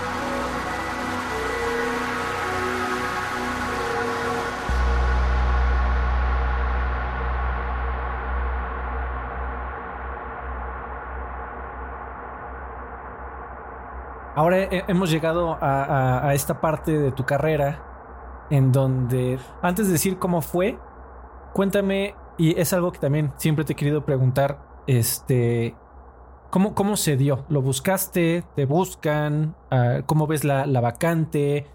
Y caray, ¿cómo, a- algo que también me encantaría que contaras un poquito es... eh, ¿Cómo tomas esta decisión de, ¿saben qué familia? Esta es una oportunidad única en mi vida vámonos todos a otro país. Sí. Sí, fíjate que pr- primero ya estaba yo, ya, ya llevaba yo muchos años haciendo cosas muy parecidas, ¿no? Llevando la parte de Xbox y, y no veía mucho crecimiento. También, este, pues tampoco veía que Eric se quisiera ir rápido a otro lado. Entonces, que será como mi siguiente puesto, ¿no? Y ahí sigue muchacho. y ahí, y ahí sigue. Este, nadie quiere que se mueva porque siempre dar los resultados, ¿no? Pero, pero eh, eh, en mi caso ya empecé a ver qué quería yo hacer, si quería hacer algo diferente. Este, eh, de hecho, fui a hablar con otras empresas a ver qué había afuera, porque llevaba yo muchos años sin siquiera considerar en, en trabajar en otro lado y vi algunas cosas que me llamaban la atención, en- sobre todo la parte de más tecnología, menos juegos. Y me tocó ir eh, cada año eh, íbamos a Estados Unidos o veníamos a Estados Unidos a unas sesiones eh, donde nos presentaban los juegos que venían. Y ese año, al final de la presentación, este, había un- unos, ya sabes, PowerPoint, obviamente, somos Microsoft, y Aaron Greenberg, este, si ustedes saben de Xbox, seguramente han escuchado de Aaron Greenberg, es el, director de marketing de juegos. Bueno, no es director, es este, GM, tiene puestazo ya a estas alturas, pero Aaron Greenberg estaba platicando sobre las cosas que venían y dijo, ay, además, este, em- llevamos un rato trabajando con Mojang Studios para distribuir el juego en la consola, pero lo sacamos de adquirir eh, hace muy poco y estamos armando un equipo. Y te juro, Alfredo, yo soy una persona muy conservadora, muy tranquila. No me gusta el cambio. Yo soy una persona, como verás por mi carrera, este, no ando buscando empresas ni chambas, ¿no? Me gusta la estabilidad. No sé qué me salió, me salió del alma. dije, híjole, de todo lo que hay en Microsoft de juegos, esto es lo más diferente. Y yo ya sabía de Minecraft, aunque no lo jugaba mucho, yo ya sabía y yo tenía muy buena idea del potencial. yo decía, este es un juego que yo veo cómo la gente lo juega, esto es algo bien diferente. Y entonces acabó la presentación y me le acerqué a Aaron, que llevamos mucho tiempo de conocernos, y le dije, oye, Aaron, no sé cómo vayan con el equipo, pero me gustaría participar. Y como que se sorprendió, dijo, ah, yo pensé que tú querías siempre estar en México. Dije, no, no, no. Este, creo que esta es una oportunidad única para quien la tome y me gustaría ser parte de ese equipo. Pasó como un mes y me buscaron y me dijeron, ay, pues sí, nos, nos interesaría. Está la persona, ya contratamos al que va a ser como el director del equipo. Me entrevistó, me fue bien, me entrevistó Aaron, me entrevistaron otras personas que también llevan mucho tiempo en el equipo de Aaron. Eh, una de las entrevistas que más me llamó, que, más me ilusionó en su momento fue, eh, me entrevistó Matt Booty, eh, que hoy en día es el, como el, el, la persona, el líder de todos los estudios de Microsoft. Como el Grouper. Como el Grouper, una persona con una historial impresionante, venía de Midway, de, o sea, el cuate era videojuegos, ¿no? Su historia personal es videojuegos. Y, tú, y justo me preguntó lo mismo que me acabas de preguntar tú, Alfredo. Me dijo, oye, ¿por qué moverías a tu familia para acá? ¿No? Y, la verdad no era una decisión fácil, lo platiqué mucho con mi esposa, lo platicamos con los niños. Era una edad en la que todavía hacía sentido, mis hijos estaban todavía primaria, ¿no? Acabando la primaria, pero primaria. Y algo que un compañero en algún momento me dijo que me marcó mucho fue el, el, hacer algo así le abre a tus hijos la posibilidad, les, les muestra a tus hijos que el mundo es más grande de lo que generalmente tu círculo, ¿no? Si no te quedas en un solo lugar. Obviamente extrañamos familia a la fecha, ¿no? Pierdes muchas cosas, como todos los mexicanos y latinos que vivimos en, Estados Unidos, se extraña mucho, pero yo sí lo veo, yo gané mucho, mis hijos creo que ganaron mucho eh, con la, simplemente en la zona en la que vivimos, donde están los, el corporativo, hay muchísima diversidad. Mis hijos no habían interactuado nunca con gente de la India, con gente de África, con gente de, sabes, diferentes culturas. En México no existe tanto esa diversidad. Entonces les abrió el mundo a uno, el, el, saber que te puedes mover y la vida sigue. Dos, en conocer más gente. Y tres, desafortunadamente, y esto siempre lo menciono porque es, es algo que espero en algún momento llegar a cambiar en, en México, pero la seguridad, ¿no? El saber que mi hija puede agarrar transporte público aquí en la noche y, y no estar sufriendo, eso es algo para mí invaluable. Entonces esas cosas contra pues, dejar de ver a tu familia, no poderte mover tan fácil, eh, fue un buen balance y la verdad yo me siento contento con, con la decisión. Y la verdad, y también he sido muy afortunado en, en lo bien que me ha ido y, lo, y, y, el gran equipo con el que me toca trabajar día con día aquí en, Minecraft. Justo te, quería preguntar un poquito por el tema de, de la diversidad, porque creo que eh, he escuchado de, conocidos que también se van a, trabajar a, a, distintos países del extranjero y creo que es un 50-50 de, de, experiencias increíbles, eh, que te va súper bien y todo el mundo te trata increíble y tienes muchos amigos también desafortunadamente muchos que, sufren de, cierto grado, este poco mucho racismo. Este, ¿A ti cómo te ha ido, Jaime? ¿Cómo, cómo resumirías tu, experiencia de un mexicano trabajando en Estados Unidos? Fíjate que nos ha ido, hemos tenido suerte, han sido pocas las veces que nos, eh, ha tocado. Yo creo que es imposible que no te pase, ¿no? Eh, pero esta zona de Estados Unidos, lo que es el estado de Washington, vivimos muy cerca de Canadá, es donde es un, es un lugar además de que es muy bonito y llueve mucho, eh, es donde se vinieron a vivir los hippies cuando se escaparon de California, ¿no? O sea, cuando California se volvió ya muy comercial para los hippies, se fueron todos para el norte, entonces se fueron a Portland, a Oregon, y se vinieron para acá a Washington. Entonces la vibra es mucho más relajada en ese sentido. Hay, por las empresas que existen aquí, está Amazon, está Google, está Microsoft, hay muchísima gente de otros países. Este, hay zonas escolares aquí donde el 60% son asiáticos. Eh, obviamente ese no es lo normal en Estados Unidos. Entonces vivimos como en una burbuja. Eh, y, por eso es que creo que no lo hemos vivido. Probablemente la historia sería muy diferente si viviéramos más al centro o hacia el sur de Estados Unidos, eh, en base a lo que muchos compañeros mexicanos me han dicho de vivir en Texas o de vivir en Alabama o en, o en Kentucky, ¿no? Así es. Pero bueno, mano, platícame ahora sí entrando en, todo Minecraft.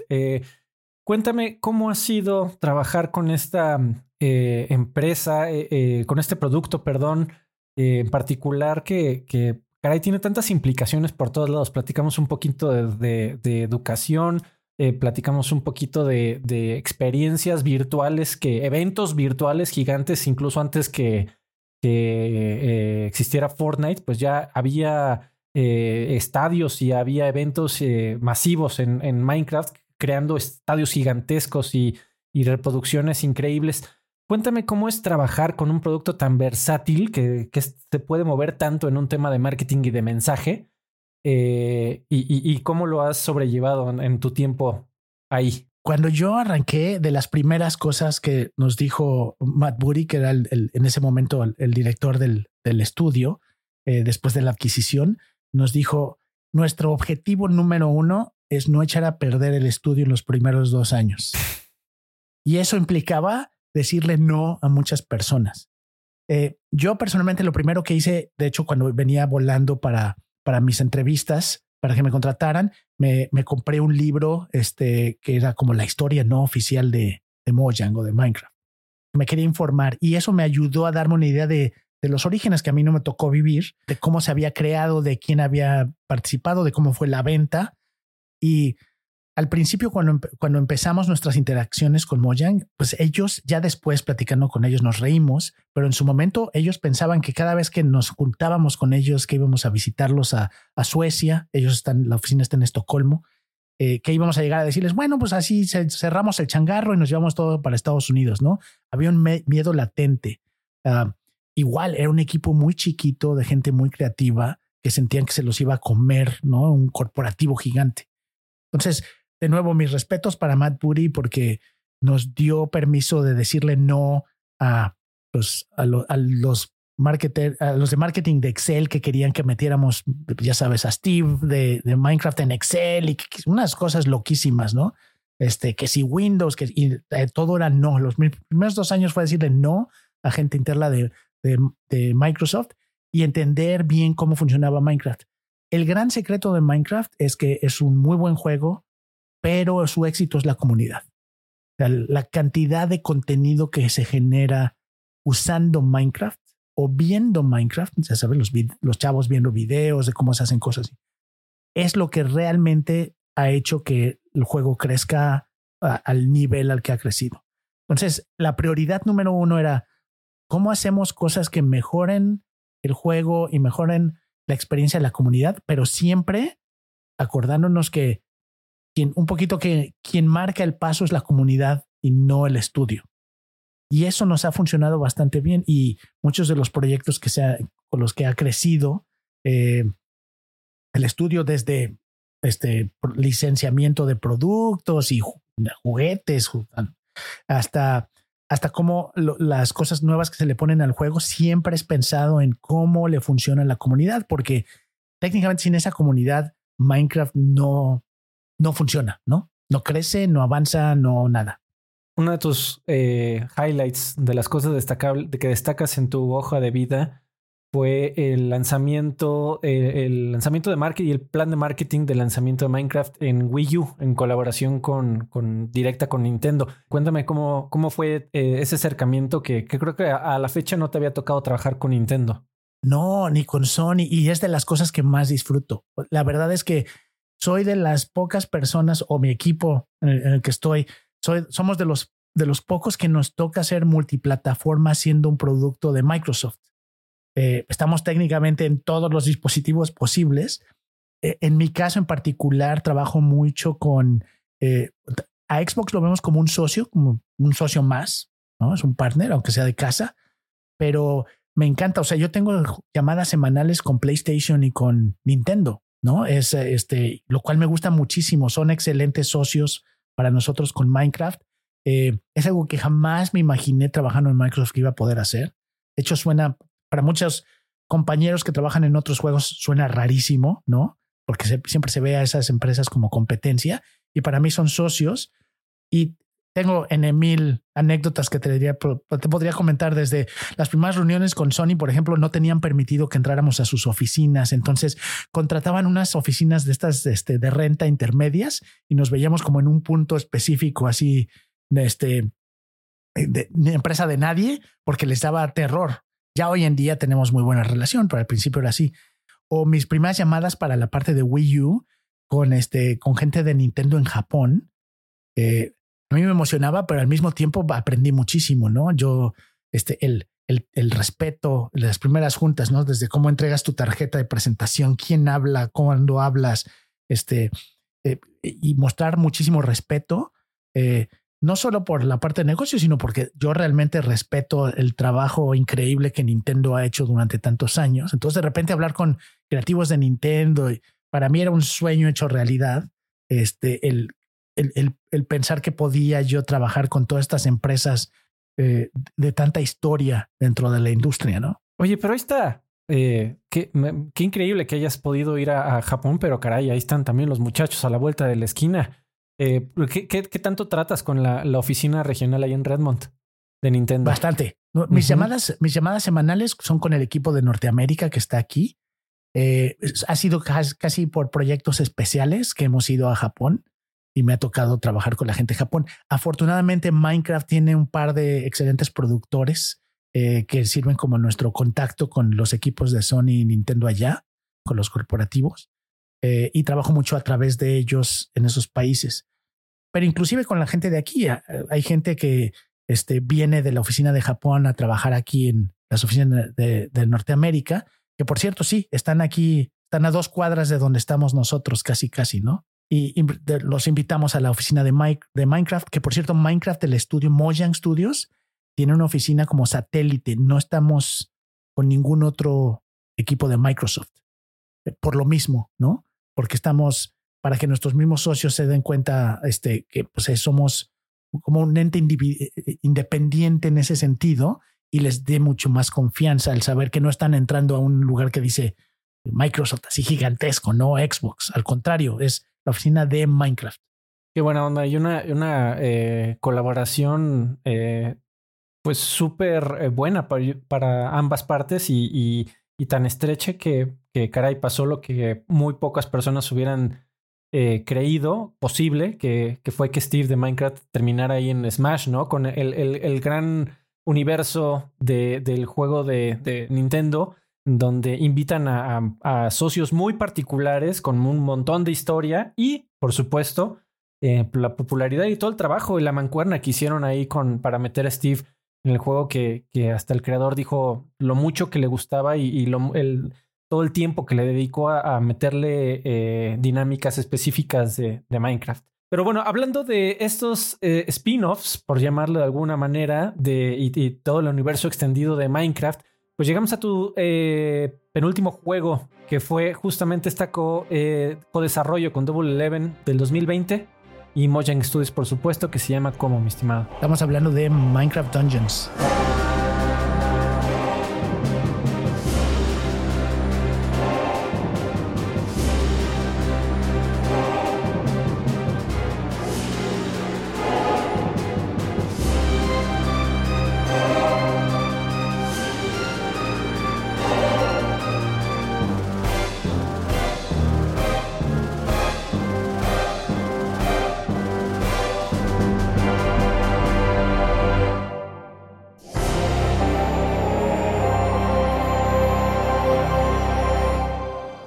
Es correcto. Cuéntame, Jaime, eh, y, tal vez un- desde tu trinchera, desde marketing, ¿cuál dirías que es la receta? Y un tema de comunicación, ¿cuál es la receta para hacer un gran spin-off? ¿Y por qué crees que eh, Dungeons ha funcionado tan bien? es bien interesante. Por, por un lado, tienes que tener ciertos pilares que hacen que cualquier juego, cualquier spin-off que generes, se sienta un juego de Minecraft, ¿no? Y eso es algo que desarrolló el equipo en Suecia. Trabajamos mucho con ellos también en definir cuáles podían ser esos pilares, qué es lo que hace que un juego se sienta un juego de Minecraft. Pero en, al mismo tiempo, lo que quieres hacer, no quieres competir contigo mismo, no quieres duplicar la experiencia que ya tienes en Minecraft, pues tienes que romper con muchas cosas, sobre todo con la experiencia de juego, ¿no? Tiene que ser algo que te ofrezca idealmente explorar ese mismo universo de una manera muy diferente. Y, creo que con, con, Minecraft Dungeons se logró eh, por muchas cosas. Uno es, es un juego que está pensado idealmente para jugarse con otras personas, ¿no? Tiene un cooperativo, tiene un cooperativo de sillón, un couch co-op donde te puedes sentar con alguien junto y jugar. Eh, tiene este tema de que puedes entrar y jugar inmediatamente. De hecho, pasas por un tutorial microscópico y luego, luego ya, ya sabes, apretando ciertos botones ya le hiciste. Eh, a diferencia de Minecraft, ¿no? Donde requiere de mucho tiempo para aprender unas cuantas recetas y exactamente. Entonces, eh, así, para mí ha sido eh, una gran experiencia el haber podido lanzar Minecraft Dungeons, no solo porque lo que implicó, ¿no? Hacer un spin-off por primera vez para un estudio de tanto impacto, pero además el poder lograr que mucha gente que te dice yo no juego Minecraft, pero juego Minecraft Dungeons, era justo lo que estábamos buscando hacer, por lo menos de la parte de marketing, ¿no? El extender la experiencia y el conocimiento de, de lo que es Minecraft a través de algo que es que se siente y reconoces inmediatamente como Minecraft, pero que se juega diferente. ¿Te acuerdas del, eh, supongo que, que, tuviste la oportunidad de ver alguna beta o prototipo antes de que fuera lanzado? ¿Te acuerdas la primera vez que tomaste el control de Dungeons? ¿Qué sentiste? Sí, bueno, me emocioné porque yo ya había dicho que sí lo iba, o sea, yo ya me había. Yo ya había dicho, sí, yo, yo llevo el proyecto, yo puedo trabajar con ellos. Este, yo ya había tomado el proyecto pero sin haberlo probado antes, ¿no? Nada más había visto algunos videos. Entonces, el poderme sentar y jugar y mejor aún, casi, casi al mismo tiempo que me tocó hacer eso, tuvimos una sesión como puerta cerrada con algunos creadores de contenido de Minecraft que estaban de visita en, el, en la oficina en, Suecia y los sentamos a que nos dieran feedback, que jugaran y nos dieran feedback. Y ver las caras de las personas jugando, dije, tenemos algo aquí que vale mucho. Exactamente. No, no la regué, no la regué. Este, y, y, lo disfruté mucho, sobre todo ese tema de poder inmediatamente sentir que ya estoy jugando y que ya estoy metido en el juego sin, sin tener que dedicar mucho tiempo aprendiendo. Oye, y hablando de, comunicación, igual y no pasa, igual y me lo estoy imaginando, pero ¿qué tan común es que alguien que, que no este, respire y coma y, beba videojuegos como nosotros, ¿qué, ¿qué, tan común es que piense que Dungeons sucede dentro de Minecraft tradicional y, y ¿Cómo, ¿Cómo es que tienes que cuidar mucho ese mensaje de decir, es, es una experiencia externa, distinta y, diferente que vale la pena probar? ¿Cómo, ¿Cómo llevas esa parte? No sé si exista o no, igual me la estoy imaginando. No, sí, es un, es un, es un reto constante ¿eh? y creo que no lo superamos al 100%. Ah, al final de cuentas, eh, Minecraft implica muchas cosas. Ya había tenido un spin-off antes con, con eh, eh, un juego de historia, ¿no? Minecraft también tiene muchísimos este, mods, tiene servidores, tiene la parte educativa o una, una tienda con muchísimos contenidos descargables gratis o pagados. Entonces, Minecraft puede ser muchísimas cosas. El reto más grande que hemos tenido justo es eso, el poder diferenciar, ¿no? Desde, desde que desarrollamos todo el mensaje de marketing, arrancábamos con un nuevo juego, ¿no? Tratando de diferenciar que esto no era Minecraft. Pero al día de hoy, Minecraft es, como marca es tan grande que es un reto hoy y siempre, ¿no? Para alguien, como tú dices, alguien que no juega mucho, eh, a lo mejor no va a saber diferenciar entre un servidor y eh, un DLC y Minecraft Dungeons. Eh, entonces es un reto constante.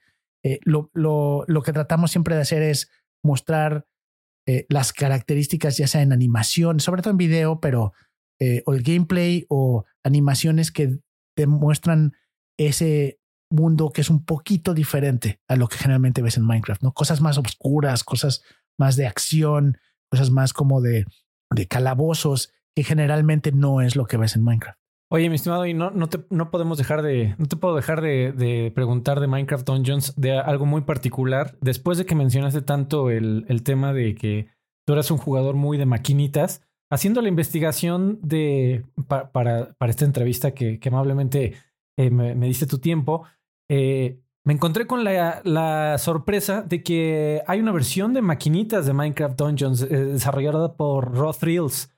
¿la, la has visto? ¿La has jugado? ¿Qué tal está? Tenemos una en la oficina. No, bueno. Este, sí, no.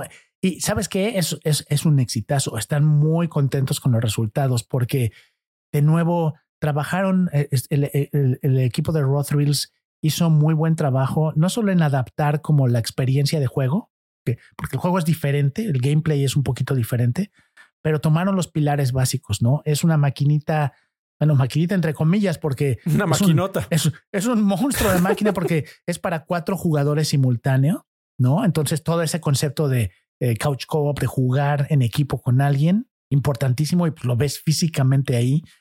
Me encanta y le va, le va muy bien porque te eh, eh, tiene un dispensador de tarjetas.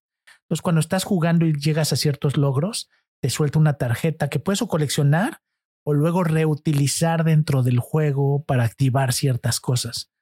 Entonces, este, pues hasta ha- hay gente que se pasa ahí nada más para coleccionar las tarjetas, ves a chavitos que juegan mucho con sus papás y eh, ta- también fue una experiencia interesante porque tener que trabajar y con ese equipo y adaptar nuestro mensaje a cómo les funciona a ellos, el arte que iban a utilizar y has- ha sido, hemos tenido muy buenos resultados. Ellos están muy contentos, han actualizado el contenido varias veces ya y, y la gente, o por lo menos las empresas que tienen de esas máquinas, los Dave Busters aquí en Estados Unidos, en casi todos tienen una y les ha ido muy bien.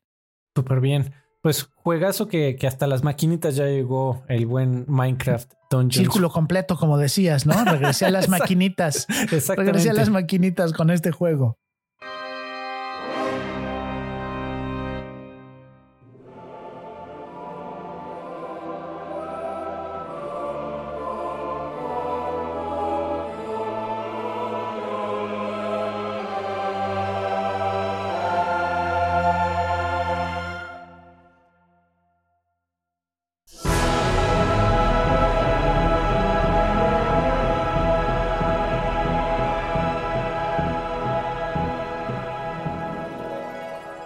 Muy bien, pues ya llegamos a la, a la parte actual de tu historia, James, y por eso quise como poner a, a Minecraft Dungeons, porque, bueno, te, te convertiste en el líder de marketing global de Minecraft Legends y Minecraft Dungeons.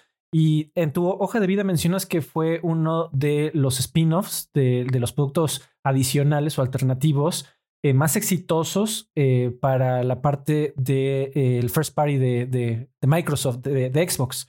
Eh, cuéntame eh, cómo ha sido, cómo, cómo resumirías tu etapa trabajando en Legends y en Dungeons. Ah, sí, la verdad es que ha sido increíble. He disfrutado mucho estos, estos últimos años trabajando en esos proyectos. Uno, porque es, eh, he trabajado en ellos desde cero, o sea, desde crear el concepto en la parte de marketing, trabajar muy de cerca con los desarrolladores, con el equipo que está desarrollando todo, eh, los artistas visuales, eh, acompañarlos y coordinar, por ejemplo, estar en eventos, ¿no? Fue para mí la oportunidad de ir a, a Tokyo Game Show, a Games, como que yo nunca había ido. Eh, entonces, ir de trabajo, ver a la gente, las reacciones de las personas probando los juegos, ¿no? De los periodistas. eh, y, de, y de nuevo, mucho de la mano con, con el equipo que está desarrollando el juego. Es, es, es increíble. La verdad es que es algo que disfruto mucho. Eh, y me ha tocado ya de nuevo, creo que Dungeons, escogí Dungeons para que platicáramos, porque fue mi primera experiencia. Con Legends aplicamos, Minecraft Legends aplicamos también muchas cosas eh, que aprendimos ahí. Y, pero al final del día, el, el poder trabajar ahorita que dijiste, hiciste énfasis en la parte global, eh, es algo que también disfruto muchísimo. Me toca trabajar con, eh, por ejemplo, una de las cosas que mucha gente no sabe es cuando trabajas con Nintendo, son en realidad es, es, es hay muchos Nintendos. eh, el equipo de eh, Nintendo Norteamérica es independiente de alguna manera del equipo de Japón, que del equipo de Australia, que el equipo de Europa. Entonces, cuando quieres algo con Nintendo, tienes que trabajar con cada uno de esos equipos por separado. Eh, con Sony es un poquito igual, con Xbox me toca trabajar con los equipos locales de muchos países. Entonces se convierte como, te conviertes un poquito como en un coreback, como en un más coordinador, eh, asegurándote que todo el mundo tiene lo que necesita y recibiendo increíbles propuestas de cosas que hacer en, con cada socio, con cada región. Eh, creo que no hay día que no aprenda yo algo en este rol.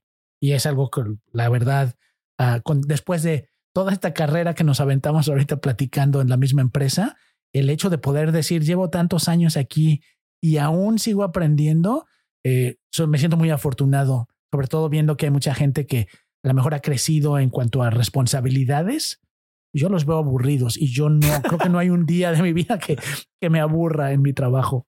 Fantástico. James, pues no, no, no me gustaría que alguien este, llegara ahí a los comentarios a, a decir, tú, alguna vez dijiste que, que no era lo tuyo, este, Dungeons y, y Legends, pero bueno, también eh, admito que, que no, no, no es como para mi demográfico. Sin embargo, pues sí, creo que se ha notado eh, a leguas, pues que ahí siguen y creo que el, el, la maquinaria de Minecraft no se, y de, y de los spin-offs, pues no, no hay un, un final a la vista, ¿no? No, no se ve que vaya a acabar y, y por algo, definitivamente es que han sido tan exitosos. Y perdón que mencione rápido, al final es, eh, creo que los buenos juegos o las buenas propiedades intelectuales crean un universo que puedes explorar de muchas maneras si lo haces correctamente. No siempre de la mejor manera y no siempre igual. Y algo que he aprendido también con el tiempo es uh, la industria de los videojuegos está llena de gente con mucha pasión por los videojuegos. Eso es bueno, pero también a veces no es ideal creo que nos hemos acercado a un punto donde ya cada vez es más aceptado el hecho de que un gamer no implica, o ser gamer o ser jugador, este, no implica que te tienes que pelear porque tu consola sea la mejor o tu juego sea mejor. Sentarte y del lado de los que a jugar diario, sí, claro. Y, y, y, del lado de la gente que trabajamos en la industria, para mí lo que, lo que es más importante es siempre estar conscientes de que mucha gente no va a jugar tu juego, ¿no? Por más popular que sea Minecraft, la manera en que juegas Minecraft no va a ser interesante a lo mejor para algunas personas. Lo mismo con Minecraft Legends o Minecraft Dungeons o nos, no buscamos tratar de que el juego sea para todo mundo. Eh, pero el ideal es que podamos poner las cosas allá afuera para que cuando alguien lo descubra y de repente se dé cuenta que ese juego sí era para ellos, eh, que sea la mejor experiencia posible, ¿no? Entonces ahorita que decías tú, ¿se vale la crítica? Sí, claro que se vale la crítica, la espero, ¿no? sería un mundo muy aburrido si todo fuera, todo te gustara a todo mundo, ¿no? Claro. Eh, y, y, y, el chiste es que de ahí podamos aprender.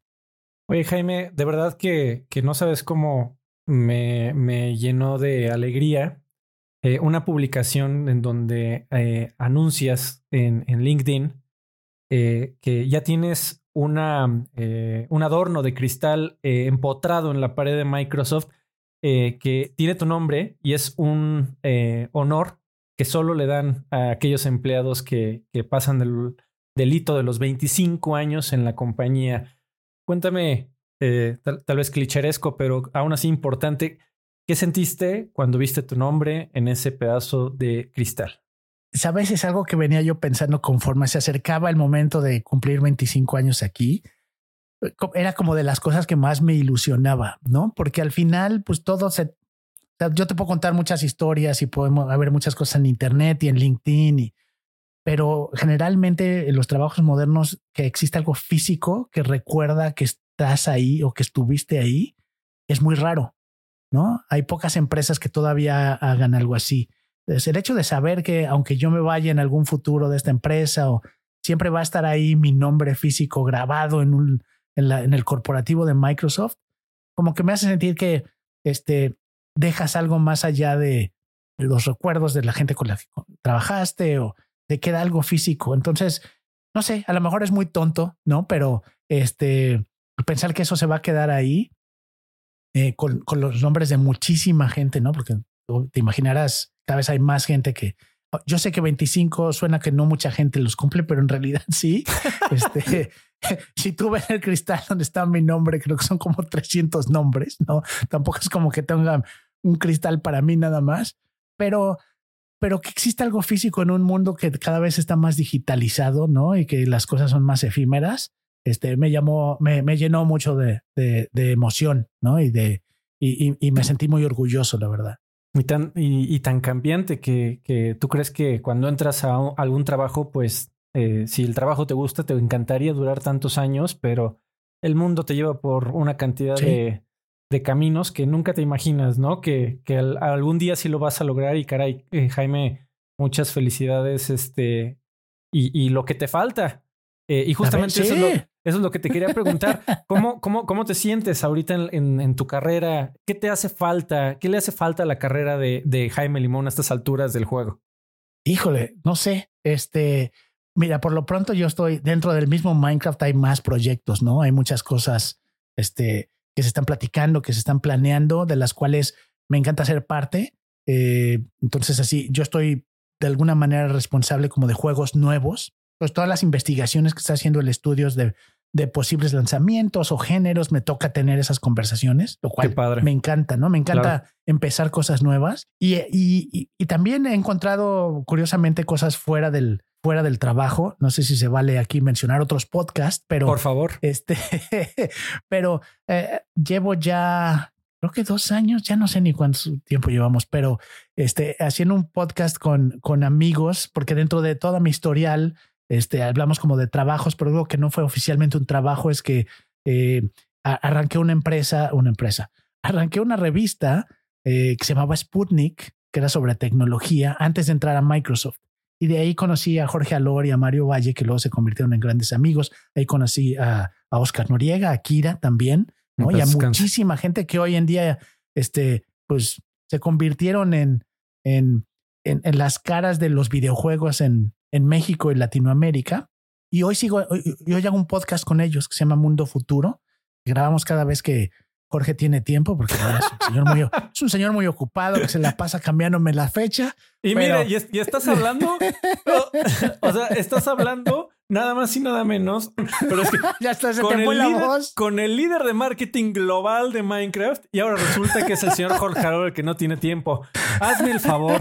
Pero bueno, le mandamos pero- un saludo al, al buen Jorge. Sí, la, la verdad es que es una hacer ese podcast es, es una excusa, lo- lo- nos, nos divierte mucho y es una excusa para, así como ahorita, por eso agradezco mucho que me hayas invitado, se convierte esto en una excusa para poder platicar con amigos, ¿no? Con gente que, que- que respeto y que estimo mucho. Y, y, creo que es, es algo que me hacía un poquito de falta y que le recomiendo a mucha gente.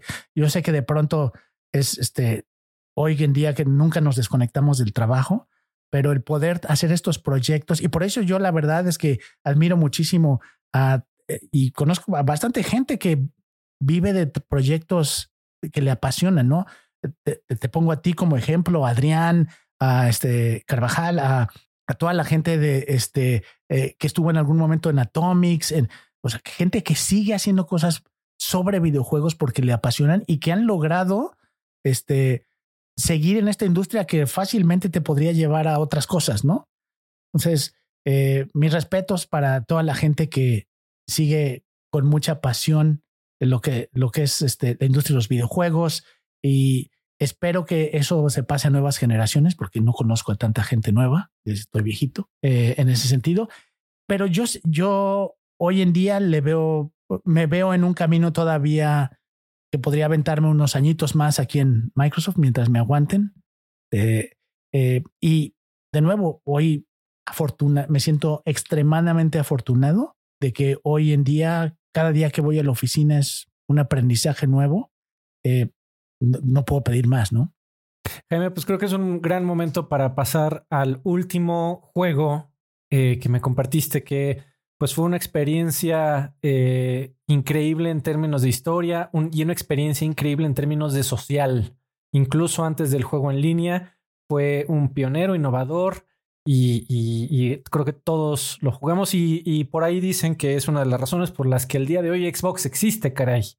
Entonces estamos hablando del juego del 2001 desarrollado por Bungie, que ¿cómo se llama? Halo.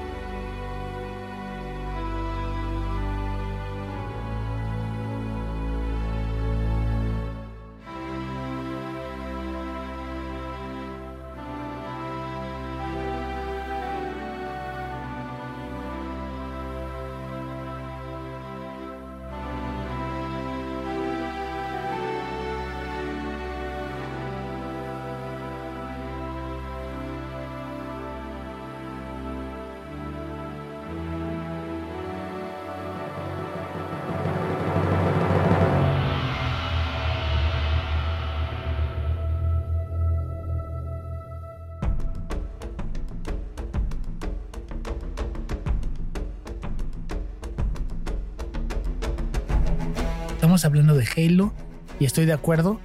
Creo que no habría Xbox sin Halo. ¿Cuál crees que haya sido el factor que eh, haya hecho que Halo se convierta de plano en el Mario Bros. De, el equivalente al Mario Bros. de Nintendo en Microsoft. El- porque carisma, el buen Master Chief, con su cascote siempre puesto, no sé si la tenga. Bueno, la voz, la voz sí te llama, ¿no? Claro, la voz. Pero ¿cuál, cuál, cuál crees que sea la receta secreta de Halo? Yo, yo creo que eh, desde que arrancó el, el- el gameplay, la historia y el mundo que crearon, siempre te llama la atención. ¿no? La campaña me pareció siempre interesante. No súper, no tenía que ser revolucionaria, pero tenía un buen concepto que podía seguir. Pero creo que casi todos los juegos que arrancaban con, un, este, con, con una historia y una campaña, pues acababas la campaña y se acababa el juego. Y el multijugador de Halo, yo las esas imágenes que tengo en mi mente y que de repente veo salir por inter- en internet en fotos de la gente llevando sus consolas o en sus computadoras con sus televisiones. No, sí, claro, Hacen- con las RTs, man. O con sea, no, no había. LCDs. O sea, era cargar lo- cajas gigantes que pesaban 20, 30. Qué horror. Pero buenos, Pero buenos momentos. noches, noches increíbles. La gente se pasaba toda la noche jugando y era una emoción. Este, nosotros en la misma oficina de repente nos conectábamos en la noche, eh, cosa que yo ya no hago hoy, ¿no? Pero en esas épocas nos conectábamos los de la oficina a jugar Halo también por equipo. y Era una experiencia comunal y una creación de comunidad que en su momento creo que no había nada que se le pareciera, ¿no? Eh, y creo que fue un momento donde eh, la tecnología que le metieron a la consola, ¿no? El hecho de que tuviera un, un puerto de red, ¿no? El, El el- disco el. Xbox, el disco duro. Y había mu- eh, muchas cosas que estaban pensadas y que, que funcionaron perfecto para ese juego. Por eso, de nuevo, creo que fue el, me- el mejor juego para demostrar que esa tecnología que le estaban poniendo al Xbox tenía una razón de ser y funcionaba. Y se creó una comunidad increíble. Obviamente Halo ha tenido en su historia sus altos y bajos, ¿no? Pero cuando pienso en ese Halo 1, en lo que me tocó vivir, también fue, fue de las primeras visitas con medios que me tocó hacer y venir aquí a las oficinas de Bungie eh, a que nos mostraran antes de que saliera Halo 2, por ejemplo. Híjole, ahí es donde dije, no podría, o sea, como jugador no podría pedir, es un, es un sueño mi trabajo, ¿no? Poder venir y escuchar de la gente que está haciendo el juego este, y ver antes que nadie. Eh, dije, esto, si puedo vivir de esto toda la vida, quiero poder, quiero tratar de hacerlo. Y a la fecha es un juego que me gusta visitar de nuevo, ¿no? Y probablemente es de los pocos juegos a los cuales regreso. Y es una, es una franquicia, yo creo que desde un tema de, de marketing eh, tremendamente interesante, sobre todo con, el, con la secuela, ya digo, platicando un poquito de la secuela, pero los esfuerzos que, eh, sobrehumanos que hizo Microsoft para convertir a Halo en un hito del entretenimiento y de la cultura pop fue un bombardeo como pocas veces se- o tal vez nunca se había visto en, el, en la historia de los videojuegos. Estamos hablando de espectaculares y, y el tráiler salía en el cine, que era creo que algo que nunca había pasado. Sí. Es, de plano se, se esforzaron y dijeron, Halo tiene que ser de la misma importancia de The Matrix, de Terminator, de Aladdin, de Halo tiene que estar en todas esas conversaciones donde se hable de cultura pop, tiene que estar así y, y- y tal vez eh, sí, sí sea un gran ejemplo de, de poderío de marketing, eh, ahora sí como de un, de un blitz de marketing tremendo, ¿no? En aquel entonces. Creo que nunca habíamos hecho algo tan grande como cuando lanzamos Halo 3. Parece que fue con Halo 3 que fue una campaña, la, inversión más grande que habíamos hecho como empresa ah, para lanzar un videojuego. Sí, con Finish Y- the y sí. Fight, todo. Sí, exactamente, y las animaciones y los creativos. Y creo que de nuevo, creo que un momento dorado en la historia de, de Xbox con ese juego y con esos, esos creativos y esas campañas. Déjame, déjame entonces también preguntarte, hablaste de, de altos y bajos. ¿Apostarías de que Halo va a volver a ser el, el, el juggernaut dominante eh, como, como lo era en un principio? O, o- o tal vez ya tiene otro rol que cumplir en este, en este momento. Yo creo que, eh, de nuevo, no, no, me toca platicar de pronto con la gente que está trabajando ahorita en el equipo. Hubo un, cambio muy dramático, ¿no? En, eh, sobre todo en, la gente que era parte del equipo eh, y están tomando decisiones que prometen mucho. Yo creo que sí puede regresar a ser algo tan grande como fue en su principio, eh, pero va a requerir tiempo no tengo idea cuánto, pero están renovando tecnologías, están repensando cómo contar historias. Ah, hay muchas cosas que tienen que o que están empezando casi de cero, eh, pero con la finalidad de que sea justo un título que vuelva a, esos años dorados, eh, no solo por no solo por la infraestructura, sino porque esté pensado en la nueva generación de jugadores, ¿no? Eh, y creo que ahí dio, eh, hubo momentos en los que no fue tan compatible, tan bien recibidas las, los cambios, hubo cambios que eran necesarios y que no habían querido hacer y que hoy en día pues están aplicando, pero por eso hoy en día escuchamos poco de Halo, ¿no? Hay, sí hay algunos trabajos y están haciendo actualizaciones, pero hay muchísimo trabajo atrás ahorita que va a tardar, yo creo que un par de años por lo menos en hacerse público buscando eso. Que, que, que tarden todo lo que necesiten con tal de que todos aquellos que cargamos un, un, CRT y, metros y metros de cable eh, de, red. De, red cruzado, mano, porque me acuerdo que si no era cruzado, no funcionaba en el switch eh, de, red, pero bueno. De esperemos que vuelva.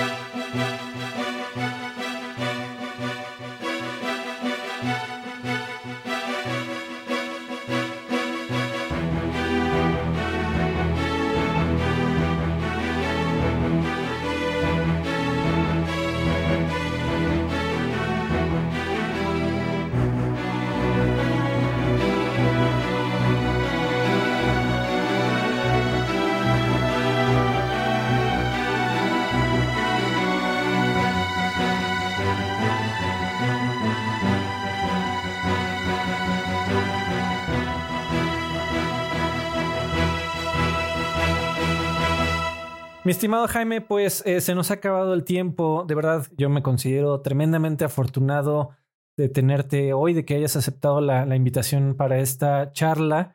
Y caray, de verdad que espero que, sigas teniendo un montón de, éxitos en, en Microsoft ¿Y que, cuál, cuál sería el siguiente hito, mi estimado, para que ahora te pongan una placa de metal dorada? Este, ¿50 años en Microsoft o, ya no, hay hitos adelante? No, si, si, si llego a 50 años ya va a ser así. o en silla de rueda o con unos implantes cibernéticos, porque... no, ¿Hay, más hitos por ahí? Según yo, creo que hay reconocimientos de 30, de 35 años, pero la verdad es que yo ya no... Para mí era como que el 25 era importante. Hoy para mí los, los hitos son el poder hacer cosas nuevas, ¿sabes? A mí me encanta eso de trabajar con Nintendo y Sony y que nadie más lo haga en la compañía y yo pueda, esas cosas a mí me encantan. Entonces, yo espero y creo que estoy en el lugar indicado dentro de la empresa para poder seguir haciendo esas cosas. ¿En dónde te encontramos, Mr. Lemon? ¿En qué redes sociales? En donde, por cierto, eh, compartes mucho de fotografía, otro de tus hobbies. Ah, me encanta, me, me desconecta muchísimo. Este, me, me, gusta mucho la fotografía. No soy buen fotógrafo.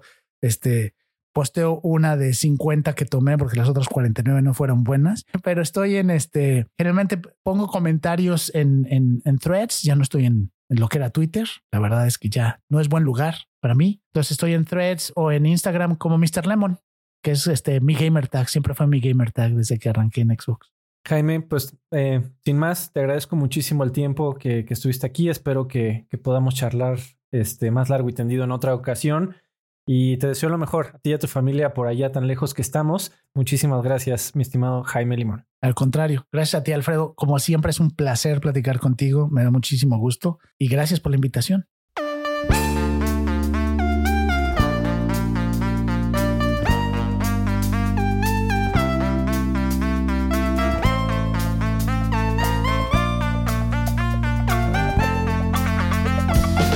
Jaime es de esas personas que cuando te enteras que han tenido algún éxito, algún logro, algún hito en su vida, tanto personal como profesional, de verdad que te da gusto saber eh, y enterarte porque sabes que es una persona tan valiosa y exitosa que te encanta, te encanta ver cómo siguen teniendo éxito en sus vidas y, hasta lo sientes, pues te sientes orgulloso de, poderlos llamar eh, amigo, eh, conocido, colega. Siempre me sentiré tremendamente orgulloso también. Si quieres, poniéndose un poquito la, la camiseta de futbolista como mexicano, ver que hay un compatriota por allá de México en Microsoft, en, la matriz de Seattle, haber compartido eh, momentos con él eh, en su carrera en Microsoft acá en México, eh, siendo el, convirtiéndose al final en el líder de todo el negocio de Xbox. Pues fue, caray, su equipo y, todas las personas talentosísimas que, lo acompañaban. Mencionó por ahí a, a Nash Lamina, por supuesto, a Eric Baca, eh, eh, que, estuvieron durante, como Jaime lo llama, los años dorados de la Xbox 360 y que no significa necesariamente que nunca van a volver. Sabemos que Xbox ahorita se encuentra pues en reestructuración eh, con compras importantes y, en miras hacia el futuro, pero, pero sí, definitivamente había pocas personas o pocas fuerzas que pararan el ímpetu que traía el Xbox 360. Caray, ni un fallo tan catastrófico como lo fue el famosísimo aro rojo de la muerte lo pudo detener. Y pues al final del día es la gente. Eh, eh, por supuesto que aun cuando Xbox dominaba, eh, había un montón de regiones, como por la, por la cantidad de razones que quieras, como Japón, pues nunca terminó de cuajar. Y en, en México tenían posiblemente muchas trabas, sin embargo hubo una, unos esfuerzos gigantescos de parte de todo el equipo de Jaime y compañía, de Eric y compañía, de Nashley y compañía, que siguen por allá en, algunas ocasiones para convertir a México en un bastión verdadero de, de Xbox y que tiene una de las fanaticadas más grandes eh, aquí en México. Pues caray, la serie, como eh, imagínense que fue precisamente en base a los esfuerzos de todo ese equipo que juegos como Gears of War a la fecha pues son juegos que se consideran mexicanos y creo que eh, México es uno de los territorios en el mundo que mejor se ven de Gears of War y todo eso fue precisamente eh, por los grandes profesionistas trabajaron y trabajan, dependiendo del caso, en Xbox México. Jaime, pues ahora llevando toda la parte de Minecraft y de las nuevas propiedades intelectuales, de los nuevos proyectos que salen a través de Minecraft y ahora para todo el mundo. Si en algún momento ves algún eh, anuncio, algún trailer, algún proyecto que tenga que ver con Minecraft. Y sobre todo si es un, proyecto satélite, lo más probable es que un mexicano, don Jaime Limón, eh, le echó el ojo, le dio visto bueno y, va eh, a favor de su estrategia. Mandamos un muy fuerte abrazo a don Jaime Limón. Muchísimas gracias de nuevo por su tiempo estando por acá en Vidas Extras. Caray, si estás escuchando esto y si lo estás escuchando, si eres eh, uno de nuestros Patreons. Eh, te agradezco mucho y te deseo felices fiestas. Y solo te lo deseo a ti porque, bueno, tú tienes la oportunidad de escuchar este programa en cuanto es publicado, con dos semanas de antelación. Así que, eh, pero caray, de todas maneras, si, si lo escuchas después, que esos programas yo pienso que son atemporales y ese es su objetivo. aún así que no quería dejar pasar la oportunidad de desearte eh, feliz año, feliz año 2024, espero que hayas pasado felices fiestas y de verdad muchísimas gracias por escuchar este programa. He recibido comentarios muy buenos, estoy muy contento con, con la labor realizada hasta el momento, pero nos falta un montón. Esperamos que este año eh, tengamos programas increíbles, eh, tal cual o más de lo que hemos tenido en el 2023 en estos últimos meses.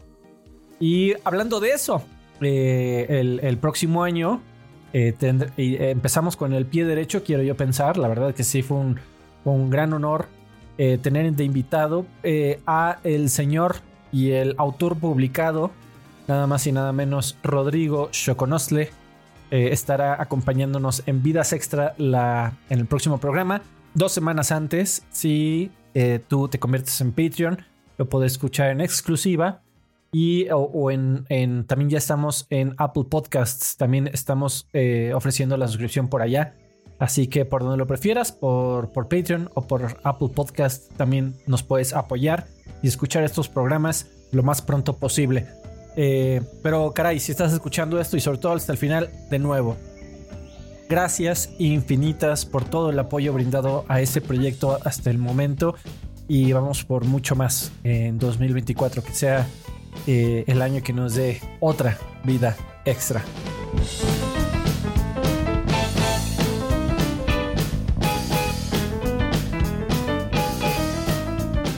Mando un agradecimiento muy grande y especial a las obras que inspiraron el formato de entrevista usado en Vidas Extra, como The Hot Ones, The First We Feast, My Favorite Console, de Simon Parkin, Top 5 de Arturo Nereu y muchos más, en los cuales este programa nunca hubiera existido.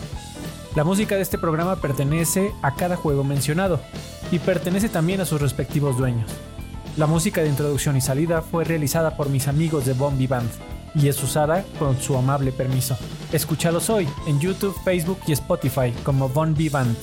Eso es V O N V I B A N D.